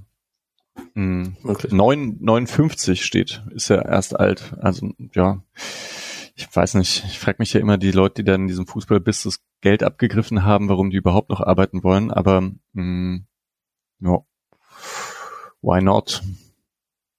Mit 59 geht noch was. Bisschen Manager sein. Oder Direktor. Ja. Also, äh, man kann ja auch mit 85 nochmal als US-Präsident kandidieren. Mhm, ja. Ja. Hast du was von den Frauen gesehen? Nee, leider nicht, aber ich werde jetzt zu sehen kommen. Ähm, vielleicht hat Julian aus dem Schnitt noch Lust, da was einzuspielen, weil er hat das Spiel geguckt, glaube ich. Ähm, man hat auf jeden Fall 1-1 gegen Werder Bremen gespielt. Ähm, Lisa Karl hat in der zweiten Halbzeit ausgeglichen, ähm, nachdem Weikling für Bremen getroffen hat in der ersten Halbzeit. Allgemein ist die Formkurve nicht so toll. Man, also ich hatte jetzt schon drauf gehofft, dass man sich im Heimspiel gegen Bremen ein bisschen Selbstbewusstsein holt. Ähm, Pokalfinalgegner Wolfsburg hat währenddessen Wolfs äh, Köln mit 7-1 aus dem eigenen Stadion rausgeschossen. Ähm, man ist jetzt Sechster in der Tabelle, punktgleich mit Leverkusen auf 5. zwei Punkte hinten dran kommt Essen. Also man wird irgendwo zwischen fünf und sieben wahrscheinlich abschließen. Spielt nächste Woche in Duisburg. Da sollte man fast gewinnen. Vielleicht holt man sich da nochmal Selbstbewusstsein. Aber also der Trend der Rückrunde macht jetzt nicht so viel Hoffnung äh, für den 18. Mai. Hm. Wäre schade. Aber hey, Pokalfinale erreichen auch, auch, auch was gut. Schönes. Ja. Genau. Ähm, zweite Mannschaft, gestern 1-0 bei 1860 verloren. Mhm. Ähm, da hatte man selber, ich glaube, man hatte zwei oder drei Alu-Treffer, davon eine sehr, sehr schöne Freistoßvariante, die bei, die ich gestern bei Instagram gesehen habe, ähm, wo, glaube ich, ich weiß gar nicht, wer ihn dann letztlich schießt, aber Kehl. ich glaube Kehl, ja. Ähm, 60 besser gemacht mit dem Freistoß durch Holzhauser, der eigentlich keiner war. Also insgesamt ein bisschen eine bittere Niederlage bei 1860. Mhm. Ja, also Freiburg 2 ist gerade nicht so effizient sehr häufig beginnen sie wahnsinnig gut und dann wird es ein bisschen schlechter, aber es ist auch, dass sie halt aus ihren Chancen machen sie auch nicht mehr so viel. Vermey gerade, ja, haut nicht jeden rein. Der ist mit dem Kopf schon in Düsseldorf. Ja, ne? Oder Düsseldorf oder St. Pauli oder weiß Gott, wohin der geht. Ja. Äh, geht, geht er sicher nach Düsseldorf? Nee, ist, yeah. ja. das ist das einzige Gerücht, was es aktuell gibt, glaube ich. Ja, ja. also das ähm, ist, ist schade, weil man könnte ja Drittligameister werden. Das wäre ja witzig. Ähm, aber pff, im Prinzip ist halt auch total egal. Ne? Ja, nächste Woche Heimspiel gegen Elversberg. Wenn man Drittligameister werden möchte, muss man da gewinnen. Dann kann man auf drei Punkte nochmal rankommen. Elversberg wird aber ordentlich motiviert sein, weil wenn die gewinnen, sind sie safe aufgestiegen in die Zweitliga. Die haben mhm. aktuell sieben Punkte auf Dresden und Wiesbaden. Ja. Und sogar wenn sie gewinnen, sind sie auch sicher Meister. Also da dürfte was mit Feuer kommen. Die haben gestern 5-2 gegen Bayreuth gewonnen und die eigene ein bisschen Negativserie äh, abgebrochen. Hm. Gut, Bayreuth das letzte. Ja. Ähm, aber dennoch reicht das wahrscheinlich nicht, weil Elversberg hat eine Tordifferenz von 40 und Freiburg von 16 und man ist halt sechs Punkte dahinter. Das bedeutet, Elversberg dürfte jetzt halt auch echt kein Spiel mehr gewinnen, ja. ähm, damit Freiburg irgendwie da noch ranrücken könnte. Aber ja, es ist halt einfach egal. 11-0 gewinnen. ja, das so ging es natürlich auch. Ja, ja äh, allgemein, ich meine, wir haben jetzt mehrfach drüber gesprochen, beeindruckende Saison, egal was noch passiert. Wie ja. gesagt, nächsten Samstag gegen Elversberg, vielleicht für den einen oder anderen auch interessant, der nicht nach Berlin fährt. Das wird sicherlich ein cooles Spiel. Ähm, Freiburg 2 eh mal gut, gut anzugucken. Elversberg spielt einen super offensiven, attraktiven Fußballstil. Ähm, ist nicht umsonst Zweiter gegen Erster. Das wäre auf jeden Fall sehr guter Fußball, den man sich angucken kann. Kann aber auch jeden verstehen, der zu Hause bleibt, weil er um 15.30 Uhr dieses Spiel gucken möchte, weil Freiburg Union jetzt auch nicht so ganz unwichtig wird. Und da können wir jetzt eigentlich auch drüber sprechen. Stimmt. Ja. Ähm, Julian Mischa und Alex werden alle drei im Stadion sein. Ich bin ein bisschen traurig, dass es bei mir nicht möglich ist. Aber hey, zumindest wieder drei Viertel der Viererkette. Ja. Ähm, freust du dich und was erwartest du? Ja, also erstens war ich halt seit 100 Jahren nicht mehr im Stadion und bei Freiburg eigentlich gar nicht, also seit, seit Corona nicht oder so. Ich gehe ja auch nicht so oft, aber ähm, das ist dann schon besonders lange. Äh, das wird cool. Alte Försterei habe ich schon mal gesehen, aber nicht im Freiburg-Block. Ähm, ja, genau, da habe ich eine Karte von, ähm, naja, Podcast-Kollegen eigentlich von Textilvergehen bekommen damals. Das war nett. Mm, ja, deswegen ich freue mich, dahin zu gehen. Und naja, endlich wenigstens mal hier Julian und Alex äh, live kennenzulernen. Das ist Nummer eins. Und dann, ja, was erwartet da? Das wird halt, ja, eigentlich erwartet eine Niederlage. Um es ganz grob zu sagen. Dieses Hinspiel war so verrückt. Da ist ja alles für Freiburg gelaufen und das passiert nicht nochmal, glaube ich. Ich meine mich zu erinnern, dass man die ganze Saison noch kein Spiel gegen einen Gegner im 3-5-2 verloren hat. Ah, echt? Ja. Ich, weil ich weiß, dass man letzte Saison immer so schlecht aussah und ich diese Saison ganz oft Angst hatte, aber man hat jetzt, ja, in Mainz mhm. hätte man gewinnen können, hätte man auch verlieren können wahrscheinlich, aber halt dann bitter spät den Ausgleich bekommen. Äh, Hertha in der Rückrunde sah man wahrscheinlich sogar am schlechtesten aus von allen Spielen gegen 3-5-2-Teams. Oder hat Hertha gegen uns 4-3-3 gespielt? Ah, das weiß ich gerade gar nicht. Weiß ich nicht. Ähm, aber auf jeden Fall Union in der Hinrunde geschlagen, Mainz in der Hinrunde geschlagen, auch relativ überzeugend. Mhm. Ähm, Wer weiß. Vielleicht. Bremen in der Hinrunde geschlagen, in der Rückrunde geschlagen. Stimmt, ja. Jo. Aber ja, ich spiele auch nicht gern bei Union. Ich habe da zu viele schlechte Erinnerungen in den letzten Jahren. Mhm. Aber andererseits sah es in den letzten Jahren noch gar nicht mehr so schlimm aus. Man hat letztes Jahr sich mit sehr defensiver, mit zwei Schlotterbacks-Taktik das 0-0 geholt dort. Ähm, und würde schon sagen, dass man individuell nochmal besser geworden ist. Ich glaube, man braucht einen fitten Duan.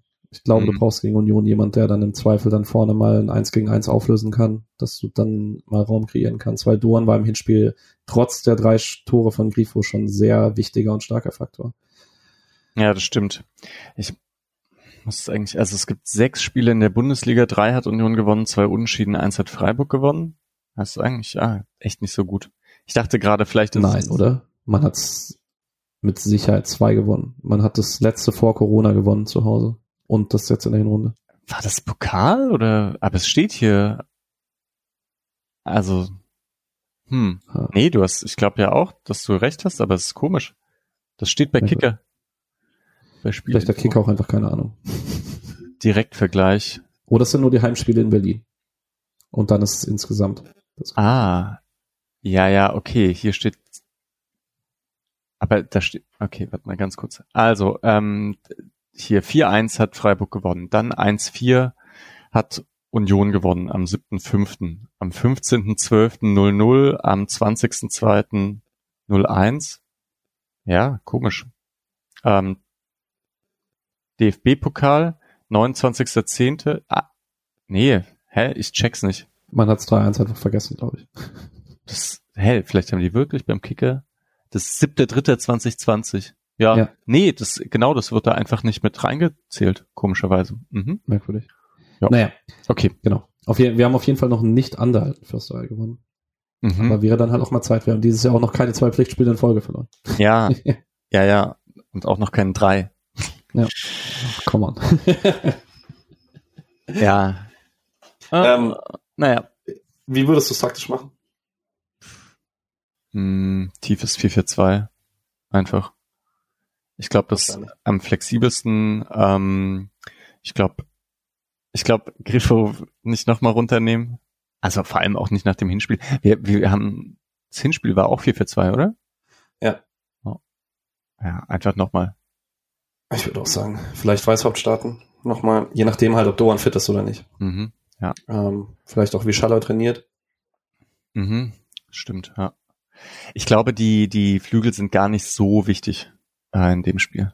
Da wird es dann doch viel ums Zentrum gehen und darum, dass man Becker halt irgendwie unter Kontrolle bekommt. Und dann, ich finde ja Behrens so geil, dass der erste Liga spielt jetzt. Ich will einen, ich will einen Behrens gegen Höhler Kopf gegen Kopf an der Mittellinie haben.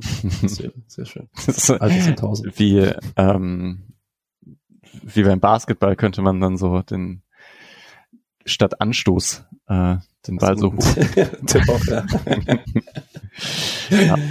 Okay. Ähm, ja, okay. Aber sagt Tipp. ja Tipp, ja äh, 2-1 für Union. Okay. Ich habe noch Tipps bekommen von Alex und Julian. Ähm, wir haben schon am Freitag in der Folge gesagt, egal was jetzt am Samstag passiert, wir gewinnen bei Union. Da muss ich mich dann auch dran halten. Ähm, Julian hat 2-1 für Freiburg und Alex 2-0 für Freiburg. Ähm, ich, meine Hoffnung darauf ist tatsächlich, dass man äh, das auch irgendwie eng hält. Auf je, also auf, du darfst auf keinen Fall eins in den Rückstand geraten, weil dann ist das Spiel bei Union einfach vorbei. Und ich glaube, wir machen es andersrum. Wir treffen ungefähr wie Leipzig gestern, so Mitte zweiter Halbzeit zum 1-0 und halten es diesmal im Gegensatz zu meinem Spiel, weil ich glaube, dass das mein Spiel so ein bisschen eine Blaupause werden kann, wie es funktionieren kann, Hm. ähm, weil ich es nicht so ganz unendlich finde. Ja, klar, Svensson noch mal ein bisschen aktiverer Spielstil, aber schon mit Fokus darauf, das eigene Zentrum nicht zu verlieren, ähm, gut und klug umschalten, sich davor die richtigen Räume auszusuchen, die man auch bespielen kann, wenn man den Ball hat und dann selber treffen. Könnte ich mir vorstellen, dass das funktioniert. Ja, genau. Hinten keins kriegen, vorne eins machen. Die Hübsch-Stevens-Taktik. Ja. Ja, Ja, ich bin echt nervös, um ehrlich zu sein. Jetzt Ja. wird's ein Endspurt. Tod oder Gladiolen. also es ist auch, auch es macht halt so viel mehr Spaß, wenn es am Ende um die Champions League geht und man sogar Europa eigentlich ziemlich sicher hat. Das äh, ist schon perfekt. Also das ist ja eine richtige, die richtige Mischung aus Entspannung, weil man schon was sicher hat und Spannung, weil man noch was gewinnen kann. Schon cool. Ja. Ja. Ich bin auch nicht unglücklich, wenn es nächstes Jahr nochmal Europa League ist. Das ist, das ist halt, es ist ein sehr weiches Bett, um runterzufallen. Ja, das stimmt. Ich, ja, hat nicht irgendjemand auch gerade geschrieben, ich weiß nicht, ob ich es auf Twitter gelesen habe oder sonst irgendwas. Es hat schon auch, also es ist schon auch nett, dass wenn man in der Europa League nochmal irgendwie so vier, fünf Spiele gewinnen könnte ähm, ja, und dann so weiterkommt. Äh, ich, wenn man halt echt in die Champions League kommt und dort dann so sechsmal vermöbelt wird, so wie es diese Saison aussieht gegen Top-Teams, darauf, das wäre schon bitter, würde ich sagen. Auch. Der Champions League ist halt dann, gerade wenn du in Top 4 reinrutscht, ist die Hoffnung meistens irgendwie Dritter werden und dann halt doch in der Europa League landen. Aber ich glaube halt, also für mich, ich meine, das führt jetzt auch zu weit, wir müssen es nicht zu weit ausführen, aber ich glaube, im Stadion stehen und Champions League Hymne hören und da spielt Freiburg, das wäre schon hart. Das ist, äh, äh, schon, auf jeden Fall. Ja. ja. Genau. Ja, wir können nächsten Samstag ganz viel selber für tun. Ich hoffe, ihr äh, tut im Stadion euer Bestes. Und, ja, mal sehen. Ja. und dann erwarte ich natürlich auch eine Aufnahme von euch zu dritt, weil für mich wird es nächstes Wochenende schwierig. Mhm. Das heißt, äh, dürft dann schön mit Stadion-Eindrücken punkten. Mhm. Und da hört ihr uns auch wieder. Ähm, ich denke, das wird die Folge 199 sein. Ähm, und dann, wer mitgerechnet hat, Folge 200 wahrscheinlich Pokalfinale der Frauen. Ähm, ja, auch nicht das schlechteste ja, Anlass cool. für so ein Jubiläum. Ja, das klingt gut. Genau. Bis dahin, euch allen eine schöne Woche. Lasst euch nicht so arg runterziehen von zwei Niederlagen gegen Leipzig. Wir haben noch alles in der eigenen Hand und wir hören uns nach dem Spiel bei Union Berlin. Tschüss. Ciao, Patrick, danke fürs Moderieren. So